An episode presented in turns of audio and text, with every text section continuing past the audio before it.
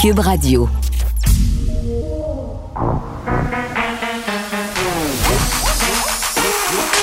Elle a une opinion sur tous les sujets. Pour elle, toutes les questions peuvent être posées. Geneviève Peterson. Cube, Radio. Salut tout le monde, bienvenue à l'émission. Merci de vous joindre à moi pour les prochaines deux heures et demie. Je ne sais pas si vous avez écouté le face-à-face hier soir. On va en reparler bien évidemment avec Elsie Lefebvre et Marc-André Leclerc. Est-ce qu'il y a un gagnant? Est-ce que quelqu'un s'en est mieux tiré qu'un autre? J'aurais tendance à penser que Justin Trudeau a livré une bien piètre performance hier. Hey, c'est dur de dire piètre le vendredi. Piètre. Une piètre performance. hier, euh, Yves-François Blanchet, quand même, qui a été assez solide, mais je disais euh, que dans sa position, c'était quand même, somme toute, assez facile d'être solide puis d'être préparé parce que le stress doit être moins grand. Tu seras pas premier ministre. Euh, ça se passe dans ta langue. Tu es devant ton électorat, mais quand même, c'était quand même assez impressionnant. Est-ce qu'il a franchi une ligne quand il a dit à Justin Trudeau, tu devrais te faire pousser une colonne? Tant de questions auxquelles nous aurons euh, des réponses euh, un peu plus tard. Euh, on va commencer par parler du nombre de cas aujourd'hui, 750 infections, deux décès. C'est quand même bon impressionnant là, 750. on s'en va directement peut-être dans un mur pandémique. On voudrait pas que ça arrive, mais c'est quand même vers là qu'on s'en va. On va avoir Gaston Dessert aux alentours de 13h15 parce que il y a un article du Devoir qui a attiré mon attention, non seulement parce que c'est préoccupant, mais parce que je le vis depuis ce matin. Euh, des enfants euh, qui sont sur le carreau là, en ce moment, puis c'est pas dû à la COVID, c'est dû au retour de l'influenza, c'est dû au retour de toutes sortes de petits virus euh, respiratoires. Est-ce que c'est parce qu'on a laissé tomber des mesures sanitaires? Est-ce que c'est parce qu'on se lave moins les mains? Parce que moi, chez nous, c'est ça qui se passe. Deux de mes trois enfants sont là pas d'école aujourd'hui. Euh, ils vont passer un test COVID, bien évidemment. Euh, mais je sais que je ne suis pas la seule dans la situation. Et c'est toujours un peu. Euh, toujours un peu bizarre quand t'es le matin, puis là, tu dis, OK, qu'est-ce que je fais? Tu sais, je l'envoie-tu à l'école? Je l'envoie-tu pas? On sait qu'au début de la pandémie, là, on niaisait pas avec ça. C'était dès qu'on avait un symptôme, c'était non, on allait se faire tester. Là, on a eu la consigne selon laquelle un nez qui coule, c'était pas suffisant pour empêcher les enfants d'aller à l'école. Mais je sais pas pour vous, là, mais chez nous, un nez qui coule, ça vient rarement seul. Il y a souvent kyriel d'autres symptômes euh, qui sont associés à tout ça. Puis les directions d'école, ben, puis je leur en veux pas, là, remettre un peu ça dans, dans la cour des parents en disant, ben, si vous pensez que c'est ça, euh, amenez pas votre enfant à l'école, mais si vous pensez que c'est juste un rhume, c'est correct. Mais autrement qu'en testant, c'est pas vraiment possible de le savoir. Donc, c'est vraiment déjà un casse-tête. Euh, moi, j'ai la chance d'avoir euh, le papa des enfants qui pouvait les prendre aujourd'hui, mais je sais qu'il y a bien du monde qui sont pas dans ma situation. Euh, je le sais parce que vous m'écrivez, là, parce que j'en parlais sur les médias sociaux, une mère qui a pas de papa dans sa vie qui me disait, ben moi, ça fait je sais plus combien de congés que je prends, j'ai plus de congés maladie, j'ai plus de congés dans ma banque de vacances. cette mère-là, qu'est-ce qu'elle va faire, mettons, quand elle va vouloir prendre des vacances parce qu'elle est épuisée, elle pourra pas. Puis il y a des patrons qui sont tannés, il y a des patrons qui sont tannés d'être compréhensifs. je les comprends aussi parce qu'à un moment donné, il faut que l'entreprise, il faut que le bureau roule. Donc vraiment, euh, ça crée bien des mots. Puis on se questionne, tu sais, sur la vaccination. Là. Euh, moi, une autre maman, une auditrice qui m'a écrit en réaction à ma chronique dans le journal en me disant, moi, j'ai conduit jusqu'en Ontario pour faire vacciner ma fille euh, de 11 ans. Puis j'ai échangé un petit peu avec elle ce matin. Je lui ai demandé pourquoi elle avait décidé de se rendre là-bas. C'était quand même, elle a fait euh, deux, trois heures de taux. Elle me racontait que son père est décédé euh, de la COVID, que son mari est à risque. que L'an dernier, elle avait fait l'école à distance pour cette raison-là, mais que cette année, à cause euh, de, ce que décidé le ministre de l'Éducation qui veut tout le monde en classe, mais ça serait pas possible pour elle de garder sa fille à la maison. donc, ils se sont dit avec son mari santé physique avant Ça, ça, ça, a comme contrebalancé leur peur peut-être des effets secondaires. Euh, ils sont allés, sont allés faire vacciner euh, leur fille en Ontario. C'est possible de le faire. On est tous euh, quand même en droit de se demander pourquoi Québec retarde encore la vaccination de tous les enfants nés en 2009. je veux dire, c'est un peu une aberration que ça soit 12 ans alors que pendant toute la campagne de vaccination, ça a été l'année euh, de naissance qui a été prise en compte. Donc, on a vraiment très, très hâte que les enfants se fassent vacciner. Pour vrai, là, j'ai très, très hâte que ça soit homologué, les vaccins pour les enfants, parce que des journées comme celle-là, là, on est juste le 3 septembre. Euh, imaginez quand l'hiver va pogner puis qu'il va falloir commencer à garder nos enfants chez nous plusieurs fois, peut-être par semaine. Moi, je, trois dans trois écoles différentes. Là, je me rappelle l'hiver passé, il me semble que dans une semaine, mes enfants à tour de rôle ont tous manqué l'école pendant une journée. Ça n'avait aucun sens. on va revenir sur la mort tragique de Jeannette Zacharias Zapata. C'est cette boxeuse qui est partie à l'hôpital qui a été bon, qui a été KO. la boxeuse Marie-Pierre Houle qui a fait une sortie le lendemain où c'est arrivé très, très émotive par rapport à son état. Malheureusement, Jeannette Zacharias Zapata, 18 ans, est décédée. On va parler avec un neuropsychologue. C'est épouvantable quand même cette histoire-là. Est-ce qu'elle aurait dû monter sur le ring? Est-ce qu'elle aurait dû euh, boxer ce jour-là? Est-ce que sa fiche était suffisante? 18 ans, 1800 dollars. Réalisez-vous, 1800 pièces qu'elle a été payée euh, et elle l'a payé de sa vie. Cube Radio. Les rencontres de l'art. Nicole Gibaud et Geneviève Peterson. La rencontre Gibaud-Peterson. Nicole, salut. Bonjour Geneviève. Bon, on va revenir euh, sur l'affaire euh, Camara, l'homme qui a été arrêté injustement le printemps dernier, qui a fait de la prison euh, pour rien. Le rapport du juge Louis Dion est sorti. Oui, il est sorti officiellement et public. Là, on peut le euh, vérifier tout ce qu'il y a là-dedans. Et évidemment, je suis allée. C'est quand même très long euh, ce, rapport. Il, y a beaucoup de, de matière à lire. Et on se souvient que c'est en, février euh, de cette année où on avait demandé une enquête relativement à l'arrestation et, et, tout ce qui en a découlé pour savoir comment c'est, pourquoi, puis qu'est-ce qui est arrivé exactement. Et que oui, c'est c'est le juge Dion, euh, mais c'est qui, qui, avait été appointé par le ministère de la Sécurité publique. Mm. C'est dans le cadre de ces euh, d'une nomination là, qui est faite avec une loi, un décret, etc. Donc euh, ça avait été fait de cette façon-là. Alors c'était pour faire de la, la lumière sur l'arrestation, la détention et la mise en accusation. Puis c'est important parce que c'est trois éléments très différents. Or il fait une longue analyse. Il a rencontré plusieurs personnes euh, et, évidemment, euh, il en est venu à certaines conclusions. Euh, il y a des conclusions qui s'appliquent et, des recommandations, je dois dire là, aussi, parce qu'il n'y a pas de, c'est pas un pouvoir de, de, de, de faire des dénonciations ou de ou de mettre des comment on appelle ça des blâmes là, c'est ce que le mm. mot que je cherchais, de mettre un blâme ou quelque chose, mais il, il s'en remet au fait et il en vient à la conclusion qu'évidemment pour ce qui est de la question de la police, euh, oui, il y a eu certaines lacunes administratives au niveau de la de, de colliger les informations et comment on les a organisées, puis qu'est-ce qu'on a transmis, puis à qui, puis à quoi.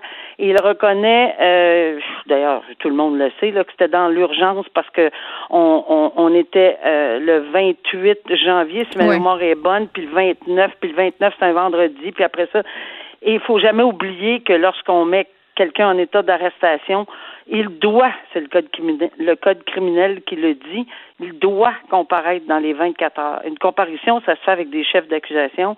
Donc, quand on parle de l'arrestation, c'est une chose. Donc, il y a des recommandations sur la l'administration comme telle, puis comment ça s'est passé, puis certaines lacunes dans l'urgence, évidemment, de la situation. Il parle de la détention, de la mise en accusation, évidemment, parce que on a fait grandement référence à, euh, au dépôt des accusations hmm. euh, et que le DPCP est allé trop vite, euh, qu'on n'avait pas. Oui, mais, mais Nicole, la question quand même que tout le monde se pose, c'est est-ce qu'il y a eu du profilage racial? C'est ça la grande question. Oui, mais dans son mandat, puis c'est, c'est, c'est, je m'en allais là, dans son mandat, on lui a pas nécessairement demandé de faire cette vérification-là, mais il en parle. Oui, Alors, j'ai, il a décidé, puis il l'a dit dans son rapport, moi, on m'a pas donné le mandat spécifique de vérifier les tenants et aboutissants et l'ensemble de tout ça, mais il en parle, il, il, a, il a trouvé nécessaire qu'il devait en parler, et, ben, il en parle pas mal, là. et à l'intérieur de son rapport, euh, en vient à la conclusion que non, euh, cette, euh, cette arrestation au volant pour euh, avoir utilisé un cellulaire, etc., c'est l'auto, c'était pas la personne. Par la suite, bon, ce qui s'est passé euh, dans l'urgence, dans la situation où il y avait un policier qui était en sang dans un bon à, une telle place, euh, non, il n'y en a pas. Ça, c'est son opinion, mais il n'avait pas été mandaté pour euh, faire cette, fait, vraiment faire des Je pense qu'il sentait venir les questions, donc il s'est dit, regarde, je vais peut-être mettre un peu la charrue devant les buts, je vais prendre les devants et je vais m'attarder à cette question. Probablement, probablement, mais il blanchit complètement le DPCP hmm. et est-ce que ça va être euh, suffisant, pour que les ben, gens ben, là on parle là on parle d'une enquête administrative. Ça, On sait qu'il y a des procédures puis il est très prudent puis tout le monde est prudent là-dedans parce qu'il y a des procédures judiciaires civiles puis on n'est pas dans le même genre de preuves mais au niveau du respect que le, des consignes et des euh, règles de pratique puis ce que les procureurs de la couronne doivent faire, ils analysent jour par jour, puis moi, j'en revenais pas, là. J'ai lu qu'à des heures impossibles, mais il n'y a pas d'heure, hein, dans ce dossier-là. C'est, c'est des minuit et demi, 6 heures le matin, 4 heures, on, on envoie des, des, des courriels, des textos, puis euh, euh, on voit, là, qu'il y a eu un effort marqué pour obtenir toute l'information. Et elle, la, procureure qui a pris la décision est complètement blanchie parce qu'avec le contexte qui existait et les renseignements qu'elle avait, euh, elle était, selon le, les règles de pratique des procureurs de la couronne tout à fait dans le droit de, de déposer ces accusations-là. Il n'y a aucun malice, il n'y a rien là, qui a été détecté au contraire. Très bien. Euh, sans surprise, Edgar Frutti qui retrouve sa liberté. Oui, oui, non, on n'était pas surprise, on en a parlé. Mais ce que j'ai trouvé intéressant, parce que je suis allée un petit peu euh, euh, écouter les, les entrevues avec son avocat, parce qu'il y avait soulevé, on avait soulevé peut-être la question de consentement, 14 ans, etc. Il s'est repris un peu, là. C'est pas tout à fait ça. Puis moi, la première, j'avais dit, mais où ça sort, ça, la question de consentement? Vous, on s'en souvient hier. Mais c'est parce que là, il se, bon, il se ravise en disant, ben, ce que je veux dire, c'est que dans l'arrêt, il n'a pas parlé de prison, mais je pense qu'il y a une différence à faire sur une agression sexuelle d'un enfant ou un contact sexuel d'un enfant de 5 ans, puis un autre de 17. Il oublie toujours qu'il y a des accusations qui portent sur une personne de 15 ans, pas toujours de 17, là, alors qu'il y avait également 15 ans. Puis là, il dit, ça va être intéressant de voir ce que la Cour d'appel et je suis allée dans la décision de la Cour d'appel euh, le résumé et oui, la Cour d'appel trouve intéressant de se pencher, ne dit pas que ça va ça va changer la donne, mais qu'effectivement dans l'arrêt Friesen, euh, ça serait intéressant de voir d'aller vraiment creuser si ça s'applique euh, pour les dossiers de 47 ans passés, mm. alors que c'était.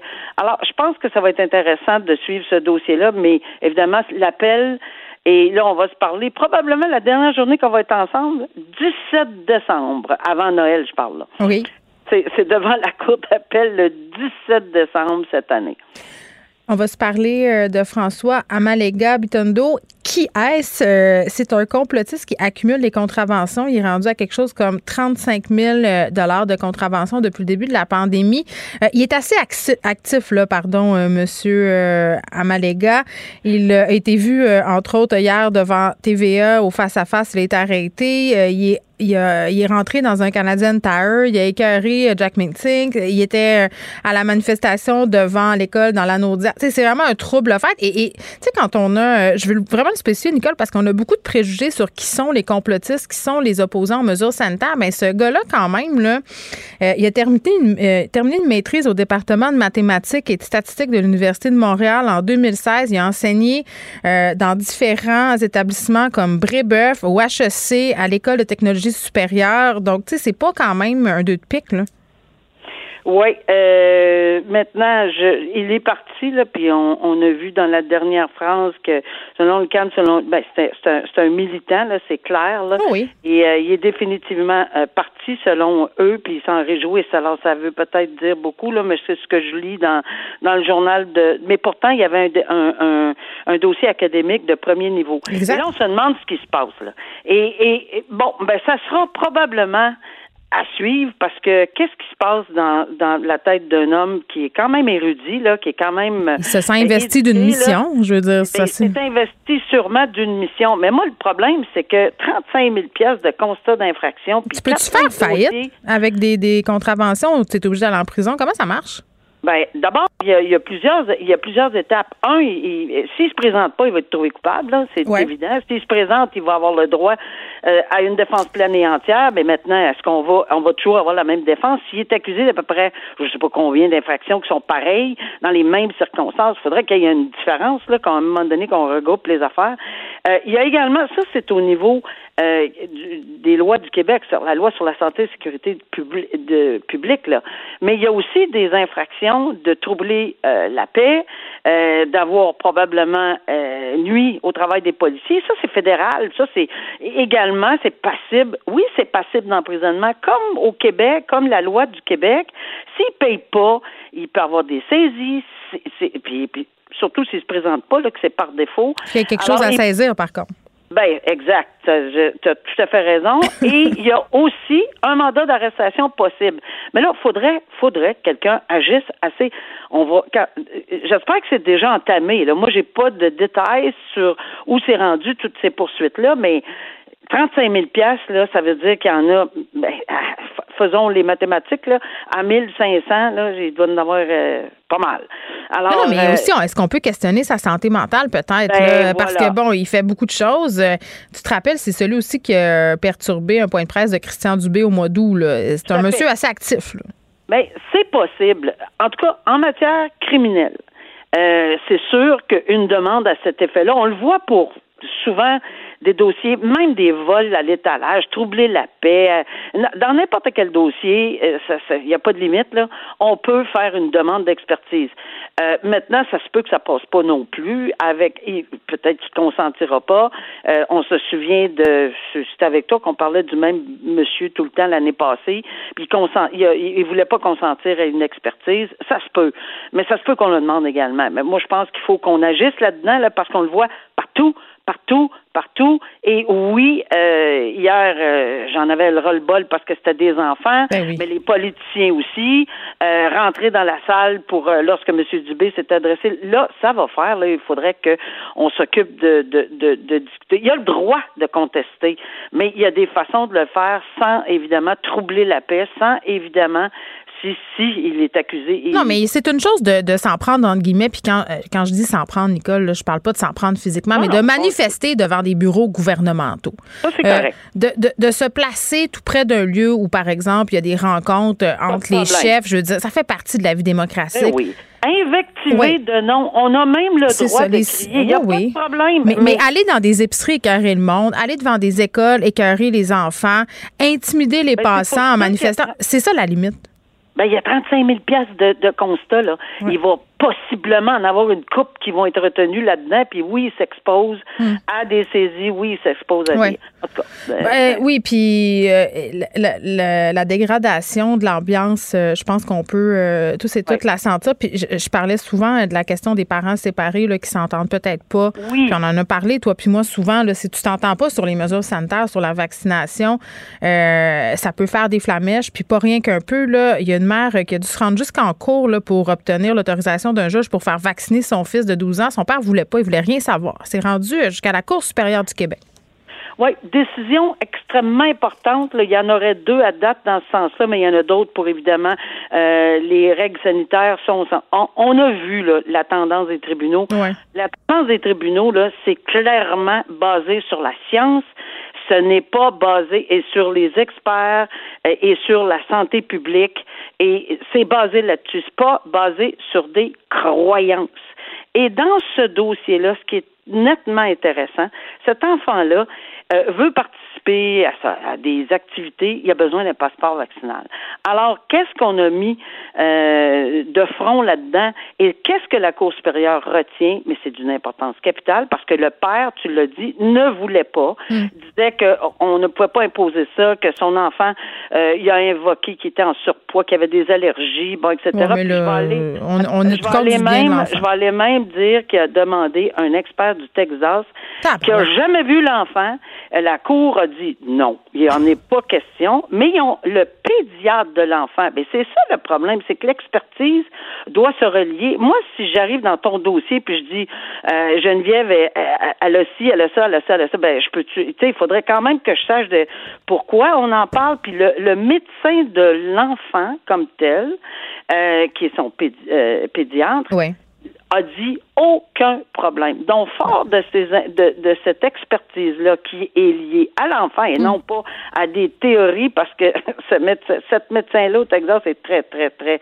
Euh, Contesté? contesté, là, puis est partout, là, c'est incroyable. là, la juge n'est pas intéressée, là. Non, regarde, il n'y en est pas question, mais prouvez-moi dans le cas ici que l'enfant qui porte le nom de, mettons, X, lui, ça peut être un danger. Est-ce que oui ou non, son médecin est venu dire pas du tout. Alors, il l'a autorisé, elle l'a autorisé, le, le, qu'il se fasse vacciner, même si le père veut pas, en disant c'est l'intérêt de l'enfant qui compte, ce n'est pas les croyances de l'un ou de l'autre, c'est la science qui va parler et euh, euh, sais, amenez-vous avec des experts dans le dossier précis de votre enfant. Oui, bien, on espère que ça sera dissuasif euh, et j'imagine que ça va créer un précédent aussi. Nicole, merci beaucoup. Merci, bon week-end, bye bye. Bye bye. Pour elle, une question sans réponse n'est pas une réponse. Geneviève Peterson. Cube Radio. Bon, c'est sans grande surprise que le virus de la grippe euh, fait son retour euh, parmi nous. Est-ce que ça risque de causer de la confusion dans les écoles, dans les lieux de travail? En tout cas, c'est en cause dans ma vie personnelle. Aujourd'hui, 3 septembre, deux de mes trois enfants ne sont pas à l'école. Euh, ils ont le rhume jusqu'à preuve du contraire. On en saura plus quand ils auront leur résultat de test COVID. Je suis avec Gaston Dessert, qui est médecin épidémiologiste à l'Institut national de santé publique du Québec. Docteur Dessert, bonjour. Bonjour. Bon, euh, article dans le Devoir sur le retour euh, de l'influenza et autres facilités, j'ai envie de dire. Euh, c'est dû à quoi? Ben, écoutez, depuis un an et demi presque, il y a eu plusieurs mesures qui ont été mises en place pour essayer de réduire les contacts des gens entre eux ou la possibilité par des barrières physiques que le virus passe d'une personne à l'autre. Et la COVID étant un virus qui est extrêmement contagieux, en bloquant celui-là, on réussissait à bloquer les autres virus respiratoires, dont l'influenza. Et donc, depuis euh, plus d'un an, là, un peu partout dans le monde, lorsque les mesures de santé publique étaient appliquées, on a vu euh, disparaître ou à peu près ces autres virus-là. Or, évidemment, à partir du moment où on remet les, je dirais, un fonctionnement social avec moins de barrières parce que les gens sont immunisés contre le contre la COVID et donc euh, ils ont plus cette crainte là d'avoir ou en tout cas beaucoup moins la, crainte d'avoir la COVID. Mais les autres virus respiratoires, eux, euh, ils, vont reprendre du métier là, ils vont recommencer à non, mais la soupe aux microbes, docteur, on n'en peut plus déjà. Là, la, question que tous les parents se posent, parce que là, je la posais ce matin aux adjointes administratives à qui j'ai parlé dans les écoles des enfants. Je disais, mais là, comment on fait pour faire la distinction? Comment on fait pour savoir? Parce que là, c'est un peu à la va comme je te pousse. Si c'est le nez qui coule, on les envoie pas. S'il y a plus qu'un symptôme, euh, on dit, ben si vous pensez que c'est pas ça, vous pouvez les envoyer quand même s'ils font pas de fièvre. Ça a l'air d'être un peu la confusion, là. Ben, vous avez raison. Le, même, le meilleur médecin du monde, euh, quand il voit un patient qui présente des symptômes respiratoires, va être vraiment mal pris pour pouvoir dire ça, c'est l'influenza, ça, c'est le, virus respiratoire syncytial, c'est l'adénovirus, c'est mhm. la COVID. Ben, évidemment, avec la COVID, il y a certains, euh, il y a certains euh, symptômes qui sont très particuliers. oui, mais la fièvre, mettons, tout le monde dit Ah, mais s'il fait pas de ben, fièvre, c'est pas la COVID. Ça, c'est-tu vrai? Ben, ben non, euh, effectivement. Avec euh, bon, il y a des gens qui vont faire la COVID euh, avec de la fièvre, c'est la majorité. Il y en a qui vont faire la COVID sans la fièvre, ce qui est une beaucoup plus petite proportion des gens. C'est le problème, c'est que presque tous les virus respiratoires ont des signes et symptômes qui se ressemblent terriblement, qui mm. fait que c'est par des tests de laboratoire qu'on est capable de savoir exactement de quel microbe on parle. Oui, ben c'est ça. Puis moi, j'aimerais ça être capable de savoir si on peut faire la distinction, justement. Vous, là, vous me parliez perte de goût, perte d'odorat. Ça, c'est le, le signe le plus manifeste. Mais je veux dire, ce matin, à moyen de passer un test rapide, j'aurais pas pu faire la distinction. C'est ça que vous me dites. Ben oui, puis euh, même si euh, moi ou un pédiatre avait vu vos enfants, pas euh, plus. c'est ça. En le regardant, on pourrait dire, ben non, c'est un virus respiratoire, mais lequel? Est-ce que ça peut être... Euh, c'est sûr, quelqu'un, un enfant qui a juste le nez qui coule, la mm. probabilité que ce soit la COVID n'est pas très élevée, là. Mm. Mais euh, il y en a qui ont euh, ça comme manifestation, mais c'est pas la pas la manifestation principale, là. Mais c'est notre difficulté. quand on fait la, surveillance des virus respiratoires durant la saison hivernale, mm. on a des tests qui vont chercher presque une vingtaine de virus différents parce que ils peuvent tous se présenter avec les mêmes symptômes de fièvre, de toux, de mal de gorge, un peu les mêmes problèmes que ceux qu'on va voir avec à la fois l'influenza puis avec la, la, COVID. Hum, j'aimerais ça pouvoir acheter des tests rapides, docteur Dessert. J'aimerais ça. Euh, C'est vrai. Je pense que c'est, c'est en fait le, retour de ces virus-là va compliquer la vie parce que ils sont généralement assez abondants. non seulement ils sont abondants, mais ils sont mm. Souvent, je dirais, un peu plus concentrés chez les jeunes. Ben oui, ça va être un bel hiver. Ça va être un bel hiver qu'on va passer. Un autre, j'ai envie de dire. Là, Christian Dubé vient tout juste de publier sur sa page Facebook un texte qui essentiellement euh, explique qu'il faut pas lâcher, il faut pas relâcher les mesures sanitaires, mais que notre euh, notre utopie, appelons ça comme ça, l'immunité collective est peut-être quelque chose auquel il faut plus nécessairement trop se raccrocher. Là, moi, ce que je comprends de ça, c'est qu'il va falloir apprendre euh, à vivre avec le virus. Qu'est-ce que vous en dites de tout ça? Ben, je pense qu'il y a deux choses. Oui, il va falloir apprendre à vivre avec le virus. Hein. Je pense que ça, euh, immanquablement, là, on, ça est va en pas progression vers ça. Puis, euh, je pense que la, grande difficulté, c'est que, euh, bon, les vaccins actuellement, là, ils fonctionnent bien, même contre le variant Delta. Avec deux doses, là, le vaccin, il protège très bien. mais 66% c'est pas tant que ça non plus. C'est mieux que rien, mais... 66 ben moi j'ai lu 66% avec le Pfizer deux doses. Tu dans le champ? Euh, oui, je pense que c'est en bas de la réalité. Puis en plus, euh, je pense que c'est surtout, il euh, y, a ça, puis il y a surtout une protection qui est excellente euh, pour les complications graves, les hospitalisations et les décès. Et ça, je pense que évidemment, il y a personne qui souhaite avoir la COVID. J'allais l'appeler plus légère, là, mais certainement qu'il y, y, a personne qui est intéressé à, être hospitalisé puis à en décéder. Donc, c'est sûr que actuellement, je, en tout cas au Québec, là, pour le mhm. moment, on est en train de regarder euh, de façon attentive l'efficacité du vaccin après deux doses et euh, on devrait être capable de sortir des résultats assez bientôt. mais, mais, mais je vous dirais que ce qu'on regarde de façon préliminaire, là, avec deux doses, euh, les gens, ils sont bien protégés, là. Bon, ben ça, c'est une excellente nouvelle parce qu'on lit toutes sortes d'affaires. Puis, tu sais, il y a des informations qui nous parviennent d'un peu partout. Euh, la littérature scientifique aussi évolue. Donc, je trouve ça le fun parfois qu'on puisse faire le point pour un peu se ramener sa terre là, parce que ça devient décourageant. Là, euh, je vous laisse aller, le docteur Dessert, mais juste avant la vaccination des enfants, les enfants de 10-11 ans, puis même de 5 à 12 ans, euh, c'est la prochaine étape. Ça devrait se faire cet automne? Oh, euh, ça, je pense qu'actuellement, les études chez les jeunes enfants, ils sont pas tout à fait complétées. Et euh, avant que le, vaccin soit homologué ou en mm. fait qu'il soit permis là, de l'utiliser chez les enfants, il faut que ces études-là soient terminées. Mais en Ontario, euh, ils vaccinent les enfants d'11 ans. Ceux qui sont nés en 2009, ben les vaccinent. C'est sûr que 11 ans, là, par exemple, on dit quelqu'un qui va avoir qui va avoir 12 ans cette année, là, ben, il a 11 ans au 2 septembre, est-ce qu'il pourrait avoir son vaccin? Je pense que là, euh, c'est pas vraiment plus problématique à, 12 ans, moins. Euh, ben c'est ça, go, faisons-le. Tous les enfants qui sont nés en 2009, go, go, vaccin. Mais en tout cas, la, question euh, qui se pose, c'est beaucoup plus est-ce qu'on va être capable de vacciner les enfants de toutes les, écoles élémentaires? Alors ça, pour ça, il faut qu'on ait les études qui nous montrent non seulement que le vaccin fonctionne bien en termes de protection, mais surtout qu'on est sûr que le vaccin est sécuritaire. Parce que chez, les, les plus jeunes, les complications sont beaucoup plus rares, puis on voudrait pas que le vaccin, lui, cause des complications qui seraient sévères, même si elles sont rares. ça, ça c'est ça le bout qu'il faut qu'il mm. soit bien attaché avant qu'on puisse procéder. c'est toujours dans cet esprit que les bénéfices euh, dépassent les risques. Gaston, Gaston Dessert, merci, qui est médecin épidémiologiste à l'Institut national de santé publique du Québec. Moi, ce que je retiens, c'est un, il va falloir apprendre à cohabiter avec la COVID, ce qu'on savait un peu déjà. Deux, il faut pas lâcher les mesures sanitaires, le lavage de mains. Chez nous, on avait peut-être un peu slacké un tour cet été, là, hein? parce qu'on n'y a pas de COVID, on est un peu dans le, ça va bien, on est vacciné. Au printemps passé, il y avait des purelles à, chaque porte d'entrée chez nous. Là, puis j'étais, j'étais assez intense sur le lavage de mains. Là. Maintenant, j'étais un peu plus louche. Je pense que les petits rhumes là, auxquels, euh, hein, auxquels je fais face en ce moment, c'est un petit rappel que de l'eau, du savon puis du purel, on continue euh, à se laver les mains. Protégez vos dépôts, c'est notre but. La SADC protège vos dépôts dans les institutions fédérales, comme les banques. L'AMF les protège dans les institutions provinciales, comme les caisses. Oh, quel arrêt! Découvrez ce qui est protégé à vos dépôts sont protégés.ca.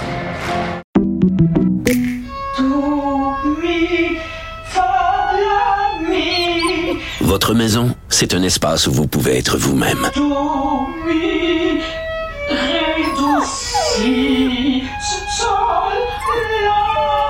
Elle mérite d'être bien protégée et vous méritez d'être bien accompagnée. Trouvez la protection la mieux adaptée à votre maison avec Desjardins Assurance et obtenez une soumission en quelques clics sur desjardins.com.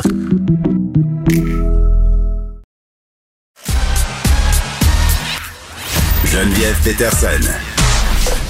Elle est aussi passionnée quand elle parle de religion que de littérature. Elle saisit tous les enjeux et en parle ouvertement. Vous écoutez Geneviève Peterson. Vincent Destoureau est là. Salut Geneviève. Est-ce que tu as bu beaucoup de café? Tu as dû te coucher tard. Oui, je me suis couché tard. je me suis couché tard. J'avais juste cette nuit des questions, des questions Oui. dans ma tête. à, Oui. euh, Qu'est-ce que j'aurais pu poser au chef? Tu étais au face-à-face hier. tu as vu ça de l'intérieur. Oui, euh, oui, j'étais dans la salle de presse pour écouter ça et j'avais, j'ai eu la chance, le privilège de poser des questions au chef après le, le débat. Euh, c'est d'ailleurs un exercice que je faisais pour la première fois. Et euh, ma foi, c'était Est-ce que ton cœur battait vite? un peu au premier, mais c'était François Blanchet le premier. Après ça, je, à M. Trudeau, j'étais rendu assez, euh, Oui. assez habitué. Rodé. Euh, ouais, c'est juste de prendre un peu l'habitude. Mais je travaillais, j'étais à côté de mon collègue euh, à TVA, Raymond Filion, que j'adore, faut dire. Et que, tu sais, j'écoutais Raymond Filion à TQS quand j'étais petit. Et là, d'être à ses côtés pour couvrir la campagne, euh, c'était, euh, je trouvais ça impressionnant. là. J'étais un peu, euh, j'étais un peu fanboy de Monsieur Filion, qui, moi, hey, moi, j'avais chaud, j'étais toute luisante. On avait travaillé euh, depuis le matin là-dessus. Et euh, Raymond, lui, écoute, il sort. euh, Il était frais comme une rose. Frais comme une rose euh, de son. Euh, euh, toujours parfait. Mais bon, euh, le débat, je sais pas si toi, t'avais un gagnant. Pas vraiment. Ben en fait, euh, je trouve quand même que celui qui a remporté le débat, puis en même temps, c'est la réponse facile parce que c'était la position la plus facile à tenir, c'est Yves-François Blanchet. Oui, sur son terrain, euh, dans, Dans sa, sa langue, oui. euh, et il faut dire. Il n'y a pas d'enjeu, il sera pas PM. Ouais, on, a, on dit Justin Trudeau parle français, mais de moins en moins. Des fois, il. mais hier, c'était un peu pour donner des points à M. Trudeau. Sais, je, je t'en ai souvent parlé qu'il y a une fatigue, là, le Ouais. ton Trudeau, nous reconnaissons, puis nous reconnaissons, puis nous continuons de travailler. Il ne veut pas se permettre d'avoir ce ton-là hier. Et là, on a retrouvé le, le, le, le Trudeau un peu animé. plus naturel, plus Oui, oui. animé. Et ça, il ne peut pas se permettre de retomber dans la cassette complète là, qu'on connaît depuis un an et demi. Il a commencé par une cassette quand même. Ouais, Moi, oui. c'est ça que j'ai trouvé le plus décevant. C'était ces espèces de, de, de- de répondage en passant à côté. Bon, évidemment, il nous a habitués à ça au, au point de presse, là. Mais tu sais, Justin Trudeau, il est bon quand il est sous pression. Je- Oui, là, il l'était. Oui, mais je trouvais quand même, je, je pense qu'il a perdu le débat. Ben, il y a, en tout cas, je pense que l'affaire, c'est que le dossier de pourquoi, qu'est-ce qu'on fait tout site, là? Tu sais, hier, c'était ça, Oui. c'est une soirée. J'ai failli, j'aurais posé une question par rapport à. C'est une belle soirée de septembre, mais hier, il pleuvait, ça défaisait ma, ma, ma, Oui. euh, ma, ma rhétorique, là, mais j'aurais dit, s'il avait fait beau, j'aurais dit, écoutez, il fait 23 dehors, on est au, au début septembre. Qu'est-ce qu'on fait là? Il s'est écouté un débat des chefs et euh, je me posais quand même cette question-là hier, Euh, surtout quand il a parlé du 18 mois. Là. Dans un scénario minoritaire, on va se retrouver, on pourrait se retrouver dans, dans- dans les élections dans 18 mois, ce qui est tout à fait vrai, mais d'entendre M. Trudeau là, le dire, ça fesse encore plus. Ce qui a amené ma question, moi, à Justin Trudeau, de dire euh, OK, mais si là, le, le scénario d'un gouvernement minoritaire, c'est le scénario le plus probable en ce moment, même que les conservateurs sont en avance. Donc, euh, libéraux majoritaires, c'est moins possible. Mais si on est si c'est ça qui se confirme, que les libéraux gagnent minoritaires, qu'on s'en va en élection dans 18 mois, sachant que son gouvernement actuel aurait très bien pu durer un an, un an et demi, ben on fait tout cet exercice-là absolument pour rien. C'est Ça là va qu'il vraiment a être un constat que c'était inutile. c'est là qu'il a perdu le débat, à mon sens. Je pense que oui, euh, aussi parce que là, il faut croire que dans la population, ça c'est resté. On est rendu là une bonne partie de la campagne de fait et on parle encore de ça, alors qu'eux voulaient évacuer le dossier en quelques jours. Euh, donc, c'est mon, euh, mon, mon point de vue sur, sur Justin Trudeau. Le bloc, un de mes questionnements, ça m'a amené ma question à monsieur, euh, monsieur Blanchette sur le bilan là, du bloc, parce que le bloc a fait une percée en 2019. Ils ont 32 députés, mais on dit là que, écoute, on n'a jamais vu autant de, piétinage sur les compétences des provinces. Est-ce que c'est pas un constat d'échec des, des, des, des bloquistes? Et euh, là, euh, Yves-François Blanchette veut 40 députés. Qu'est-ce que ça aurait changé? D'avoir 40? Est-ce qu'il y aurait moins d'intervention du fédéral dans les champs de compétences de la province à 40 qu'à 32?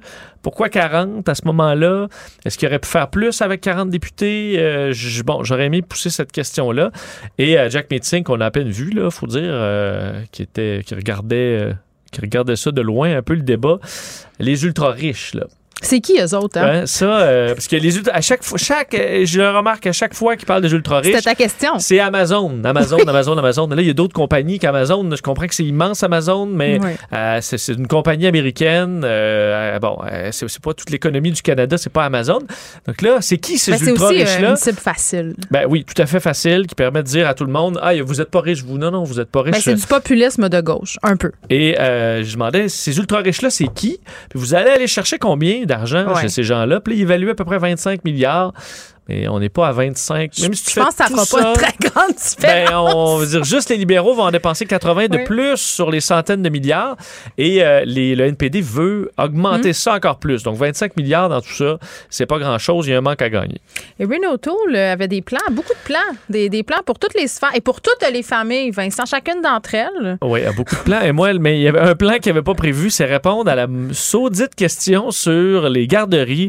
Puis là, tu te dis, Erin O'Toole a évité tellement de pièges sur l'avortement, sur, sur plein d'autres Ben, même dossiers. sur le on- système de santé, là, même que Justin a eu l'air un peu trop euh, intense, là, il arrêtait pas de le talonner là-dessus. Pierre Bruno était obligé de le remettre à sa place deux, trois fois parce qu'il laissait pas parler Renault Oui. sur la question des, euh, du système privé versus le système public. Euh, mais tu sais, il était capable d'esquiver beaucoup de choses. Puis là, tu dis, il le reçoit en plein front, là, ça, la question, allez-vous payer ou allez-vous respecter l'entente sur les C'est pas garderies? comme si tous les commentateurs politiques avaient pas vu venir la question. Ben fait que non, j'imagine c'est- que son équipe aussi, vu, là. vu venir. Richard. Martel, avant le, la, Son le débat, écoute, Ouais. a, écoute, complètement, euh, c'est vraiment euh, fourvoyé sur cette question-là aussi. C'est un homme de Enfargé. hockey, hein, M. Martel. Donc, euh, à quel point l'affaire que tu dis, c'est sûr qu'ils vont, me qu'ils vont me poser cette question-là, puis ils vont me dire, c'est simple, là, oui ou non. Oui. Il faut que tu trouves une autre réponse que, ben là, je peux pas vous répondre par oui ou par non. Euh, donc, ça, ça a été une faiblesse, parce que c'était son moment, là, à Renault Tool, de dire, ah, je suis là pour vrai, je suis bon pour vrai.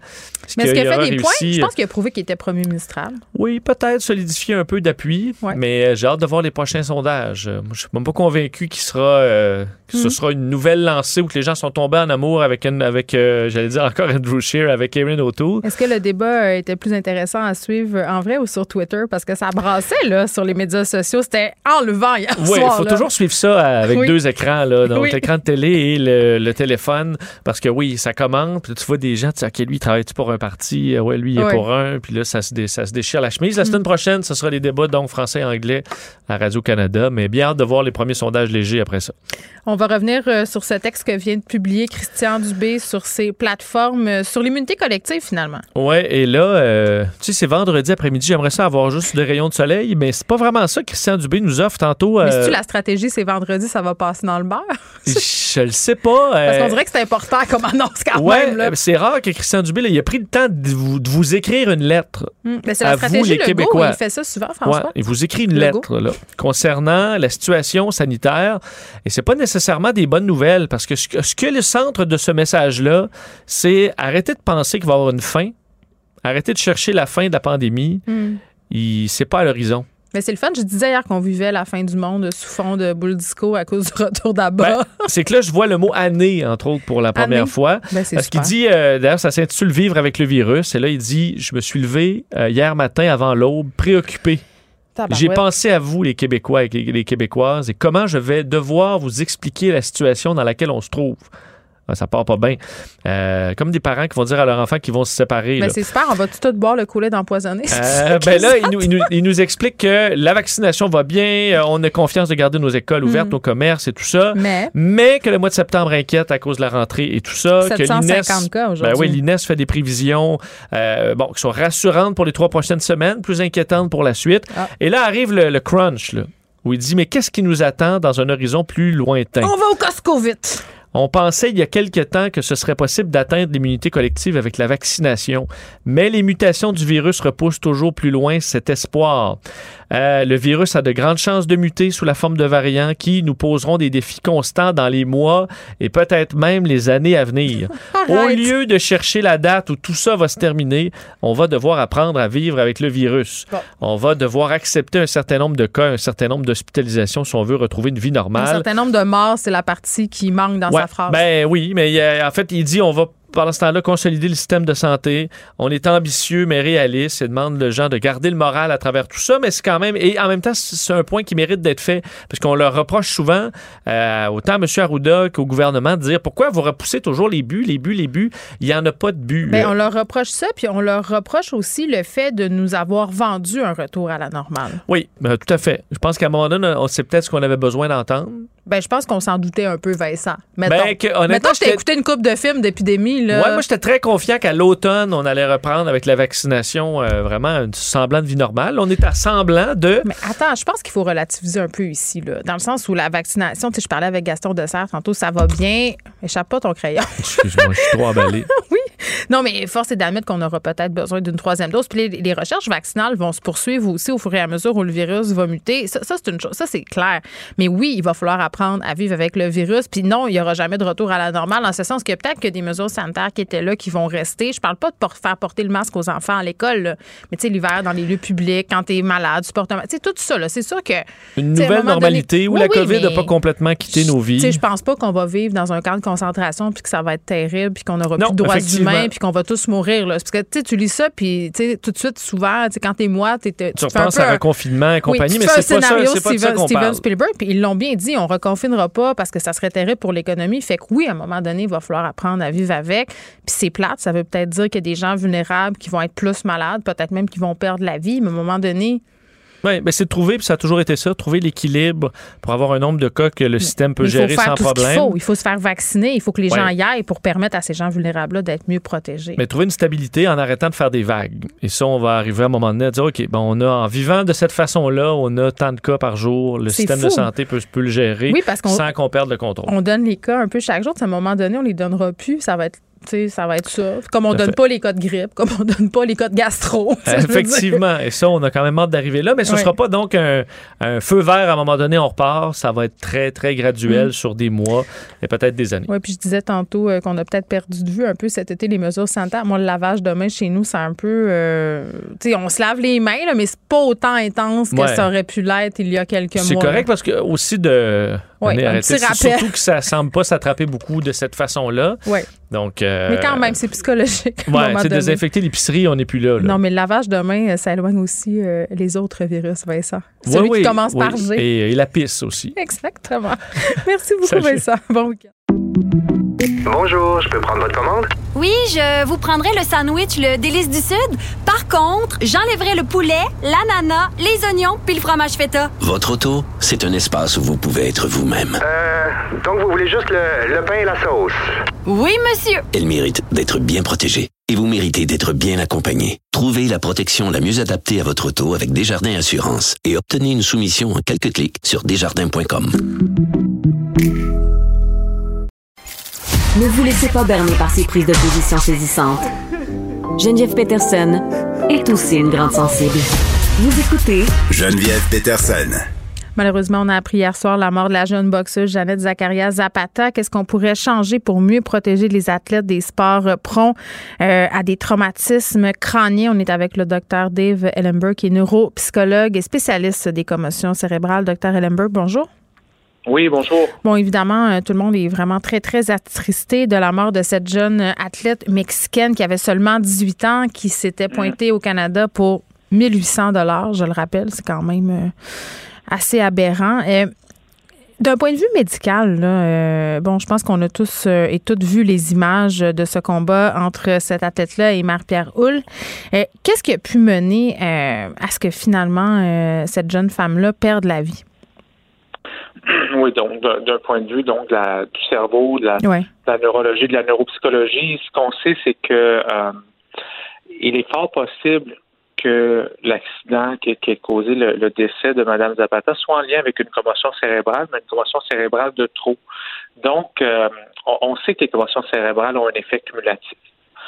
Et surtout, si on subit des commotions cérébrales sur une courte période de temps, euh, et, et c'est ce qui est arrivé, par exemple, à la jeune joueuse de rugby qui avait 17 ans euh, en 2013, là, qui venait de, de la région de euh, de- de- d'Ottawa, euh, Rowan Stringer. Elle avait eu trois commotions Oui. cérébrales à l'intérieur d'une semaine. Sa troisième, qui était en fait plus petite même que les précédentes, ont mené à son décès d'une façon très similaire. C'est que là, le cerveau, à, à partir après ces chocs multiples-là, va accumuler de la pression, donc de la pression intracrânienne, et ça peut causer vraiment une cascade d'événements qui mène à l'enflure massive dans le cerveau. Dans la plupart des cas de ce syndrome second impact, ça peut mener au décès. Dans certains cas, les gens peuvent, peuvent survivre, mais restent avec de très, Mm. très graves séquelles. Fait que c'est- cumulatif, finalement. C'est ce que je comprends. Mais on, on sait que, par exemple, dans le cas de Mme Zapeta, elle avait eu une commotion cérébrale en mai dernier. Oui. Euh, et on ne sait jamais réellement. hein. C'est, faux de croire qu'on, qu'on se remet d'une commotion cérébrale en quelques semaines, puis lorsqu'on n'a plus de symptômes, on est remis de la commotion. Puis ça, c'est, c'est vraiment une erreur, une grave erreur de croire que lorsqu'on se sent bien, que plus de maux de tête, tout ça, que notre cerveau est revenu comme avant. Hmm. La science nous indique que c'est pas vrai. On peut voir avec l'imagerie de pointe que toujours un peu d'enflure cérébrale, même si sur le plan fonctionnel on est bien, même s'il n'y a pas de symptômes. Et donc là, Mme Zapata a fait sa- sa- cette première commotion-là, mais il ne faut pas oublier que les boxeurs, lorsqu'ils retournent à leur entraînement, ils font quelque chose qui s'appelle du sparring, c'est-à-dire de se pratiquer, de s'entraîner à donner des coups et à recevoir des coups. Donc ça aussi, ça a un effet cumulatif, même si c'est pas des coups potentiellement assez Ben, intenses pour causer une commotion cérébrale. Ouais. Ça, là, c'est important, Dr. Amber. Il y a deux affaires dans ce que vous avez dit qui m'interpellent. là. Bien sûr, c'est le fait où, justement, il y a des coups qui peuvent avoir un impact. Puis je lisais dans un article de la presse là, qui détaillait, euh, euh, bon, comment ça fonctionne, euh, les commotions cérébrales dans le sport, euh, qu'on sous-estime peut-être euh, et que les coachs sont pas tellement bien outillés pour euh, dépister les commotions cérébrales euh, mineures qui peuvent survenir, subvenir, pardon, durant les entraînements. Absolument, mais vous savez que euh, les premiers symptômes d'une commotion cérébrale, dans à peu près un tiers des cas, peuvent se manifester de 24 à 48 heures après l'impact. Bon. Euh, et, donc, c'est certain, puis on peut pas en vouloir aux coachs, là. Je veux dire, c'est- très difficile. Même les médecins ont, ont du mal, les experts ont du mal à détecter des commotions cérébrales. C'est pour ça qu'il faut des, des indicateurs plus simples. Peut-être qu'on peut retirer un peu trop de gens, peut-être qu'on va être un peu trop conservateur, mais on va éviter des situations comme Mme Zapata, Ben comme oui. celle de Rowan Stringer, qui était en 2013. C'est pour ça que ce qui est critique, c'est qu'il y a une fenêtre d'âge, il y a une fourchette d'âge d'à peu près 15 ans à 24-25 ans où le cerveau est encore plus fragile Mhm. aux commotions cérébrales et au syndrome du second impact. Et c'est pour ça, à tout prix, qu'il faut s'assurer que quand quelqu'un a une commotion cérébrale, mais peut-être les retirer du jeu pour peut-être potentiellement jusqu'à un an.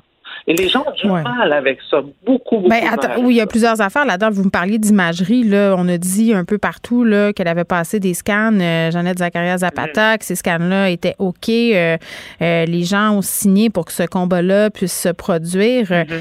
Est-ce que ces scans-là, ils sont adéquats? Ces scans-là ne sont pas assez sensibles pour détecter ce qui reste dans le cerveau de la commotion cérébrale. Ces scans-là sont excellents pour faire leur job, qui est de voir s'il y a un dommage important cérébral, tu sais, parce qu'il y a un segment cérébral, est-ce qu'il y a une grosse lésion, est-ce qu'il y a une enflure cérébrale?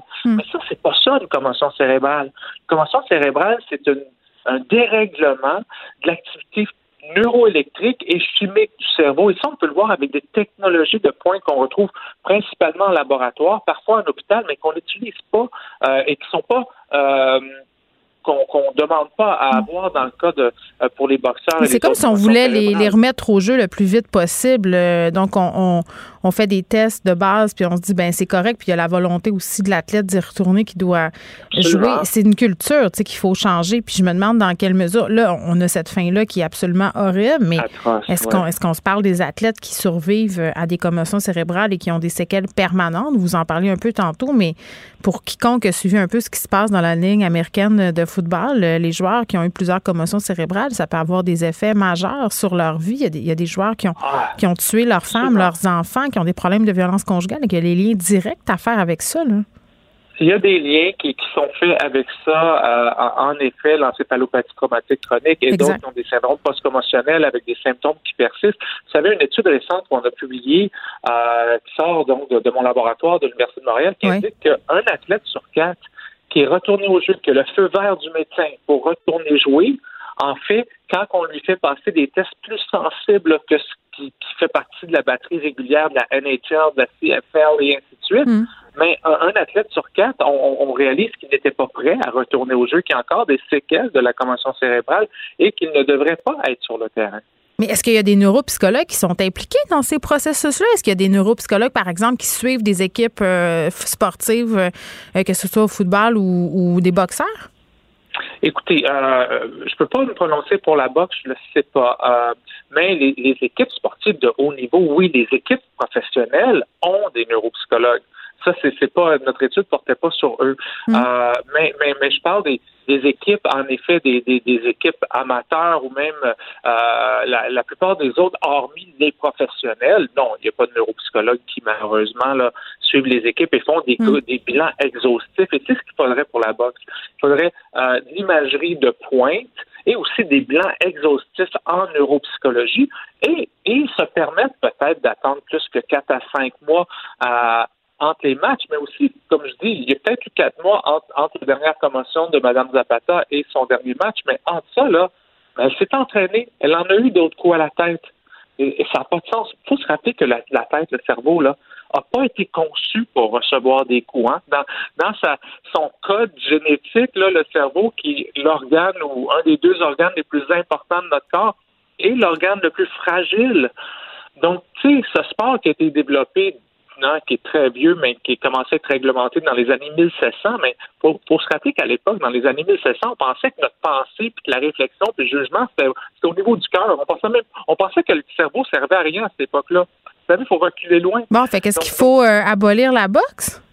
Ben, ben, je pense qu'il faut, en effet, il faut penser à repenser ce sport-là. Peut-être euh, de le rendre plus stratégique en éliminant complètement les impacts à la tête. Le cerveau n'est pas fait pour se faire boucher dessus. Ben, OK. C'est simple que ça. Euh, si vos enfants voulaient faire de la boxe ou du football américain. Pas.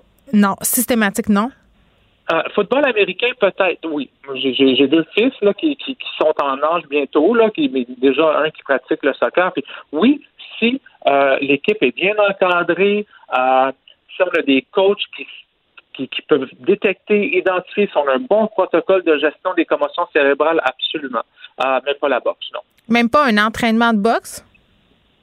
Euh, ça, c'est une bonne question parce que le boxe, la boxe comme sport d'entraînement, c'est une excellente activité physique sur le plan cardio.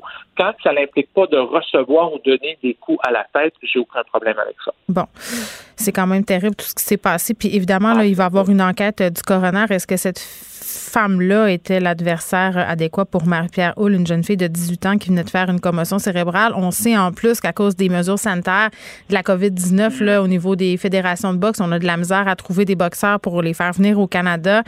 Euh, en tout cas, j'ai bien hâte de voir euh, ce que l'enquête va nous révéler. Docteur euh, Dave Ellenberg, merci, qui est neuropsychologue, qui est spécialiste des commotions cérébrales et qui collabore, qui a collaboré au livre Commotion cérébrale. On se parlait de cette mort qui aurait, à mon sens, tellement pu être évitée la mort de la boxeuse, Jeannette. Zacharias Zapata. Geneviève Peterson. Rebelle dans l'âme, elle dénonce l'injustice et revendique le changement. Cube Radio. Les rencontres de l'heure. Elsie Lefebvre et Marc-André Leclerc. La rencontre, Lefebvre, Leclerc. Bon, évidemment, on va faire un retour sur ce face-à-face qui a lieu hier soir. Elsie, Marc-André, salut. Bonjour. Bon, avez-vous mangé du popcorn? Avez-vous mangé des chips hier soir en regardant tout ça? Oui, ben Marc-André était là pour analyser ça. Moi, j'ai, euh, ouais, ouais, j'ai beaucoup aimé ça. On disait à la blague, on se textait un peu hier avant le face à face. Et si je disais, ah, je vais l'écouter, mais je, vais voir un peu comment je vais réussir avec les enfants euh, qui viennent me déranger. Finalement, ils avaient tous décidé de l'écouter avec moi. Puis au bout de cinq minutes, il n'y avait plus un chat. Donc j'ai eu, j'ai eu la paix. Ok, euh, on commence avec avec Elsie. Est-ce qu'il y a un gagnant à cette soirée? Ben moi en fait pour euh, les gagnants, moi j'en aurais deux là. C'est sûr que je trouve que Yves François Blanchet et Justin Trudeau ont les mieux performé. Euh, Yves François Blanchet vraiment, euh, avait une pas bonne semaine, euh, donc il y avait des critiques et donc a réussi à réasseoir sa crédibilité. il est en il est en selle pour repartir la campagne sur du bon du bon pied. Justin Trudeau même chose, tu sais donc il défendait le bilan. il a pas trop trébuché. On va aller dans les détails tantôt, mais il a été combatif. Il a bien réussi. Euh, puis, euh, ben, on attend un peu pour les perdants ou le perdant. non, hein, on va y aller avec les, les gagnants en premier, les bonnes nouvelles, Marc-André. C'est ça. Donc, euh, voilà. Ben, Ouais, ben je pense au niveau des gagnants. Je pense qu'il n'y a pas il y, a pas de gagnant clair. Il n'y en a pas un qui a mis son adversaire, puis je pense, je pense qu'on le voit dans les analyses un peu tout le monde. Il n'y a pas de vraiment de gagnant. Je pense que ce qu'il faut regarder, c'est c'est un peu c'est quoi les objectifs de chacun, c'est quoi les c'est quoi les cibles, c'est quoi le but du débat, comment ils veulent poursuivre la campagne. Et à part M. Singh qui était absent, qu'on n'a pas vu du débat, je pense que pour les trois autres, qui ont tous, d'une certaine façon, atteint leurs objectifs, mais également, d'une certaine façon, il y a encore des points d'interrogation pour la suite de la campagne. Ben oui, puis Elsie, ça me surprend que tu nommes Justin Trudeau comme l'un des gagnants de cette soirée. Beaucoup d'analystes le voient euh, au contraire comme le grand perdant de ce face-à-face? Ben, je te dirais que c'est assez partagé. Puis comme dit Marc-André, ça dépend des objectifs. Moi, mm-hmm. pourquoi, euh, tu sais, Erin O'Toole n'a pas nécessairement mal fait. Il n'y a pas eu effectivement de chaos. Je suis d'accord avec Marc-André.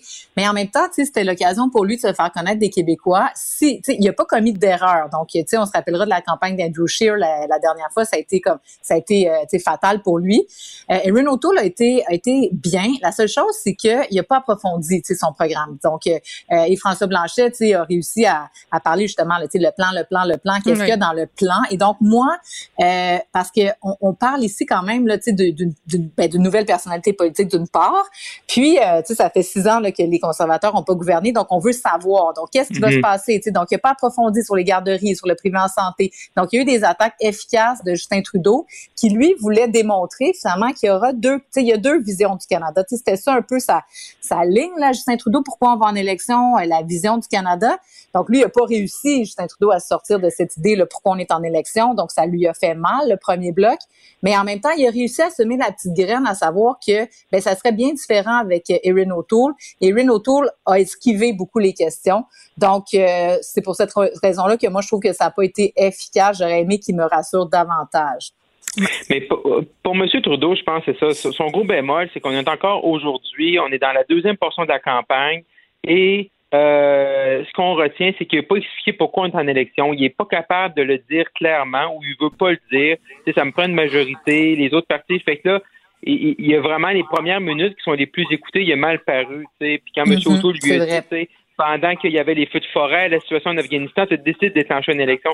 C'est là que je trouve que ça a été plus difficile pour M. Trudeau. Puis à la fin du débat, lorsqu'il a parlé de une autre élection dans, dans 18 mois, je sais pas pourquoi il est allé dire ça. C'est sûr qu'il voulait faire appel à la majorité, mais sinon, dis-le clairement, parce que ce matin, il y avait un sondage d'Anos qui dit que 75% environ trois quarts des Canadiens, trouvent que l'élection est pas nécessaire. Fait que M. Trudeau est vraiment pris dans cet engrenage-là présentement et ça tient. Puis les journalistes, ce matin, à son point de presse, ils demandaient si tu perds, qu'est-ce qui va arriver? Tu vas-tu être chef de l'opposition? Tu vas-tu le regretter? Fait que vraiment, il a mal lu euh, l'humeur des Canadiens.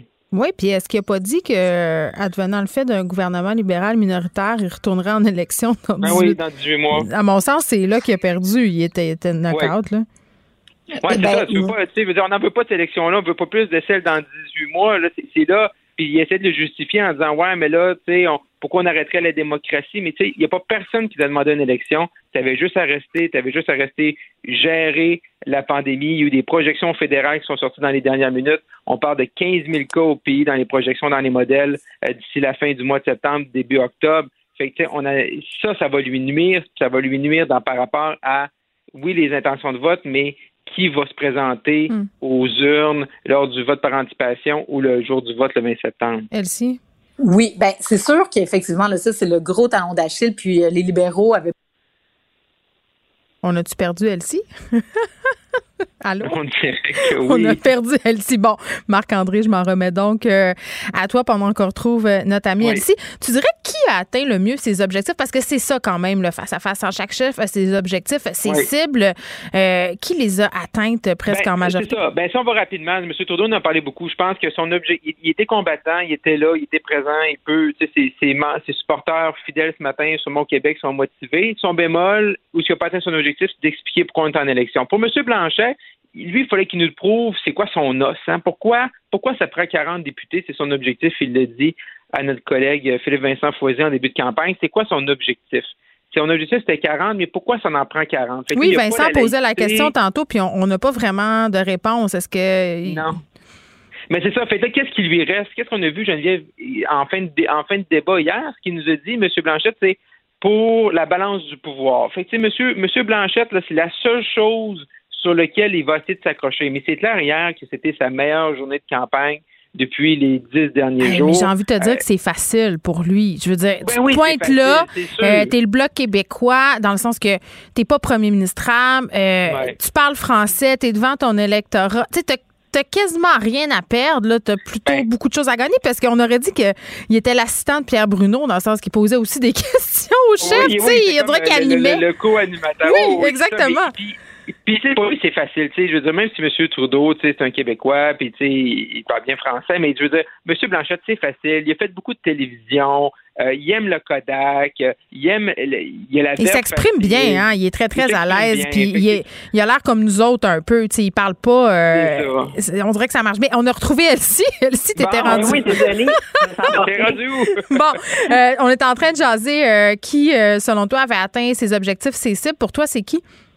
Ben, je pense qu'ils ont ben, tous sauf euh, Jack Mitzing. Sérieusement, lui, il était complètement touriste dans le débat. Là. Marc-André l'a dit tantôt, mais vraiment, lui, euh, c'est malheureux parce qu'il y avait la possibilité là, de, de bien paraître. Ça être un hologramme.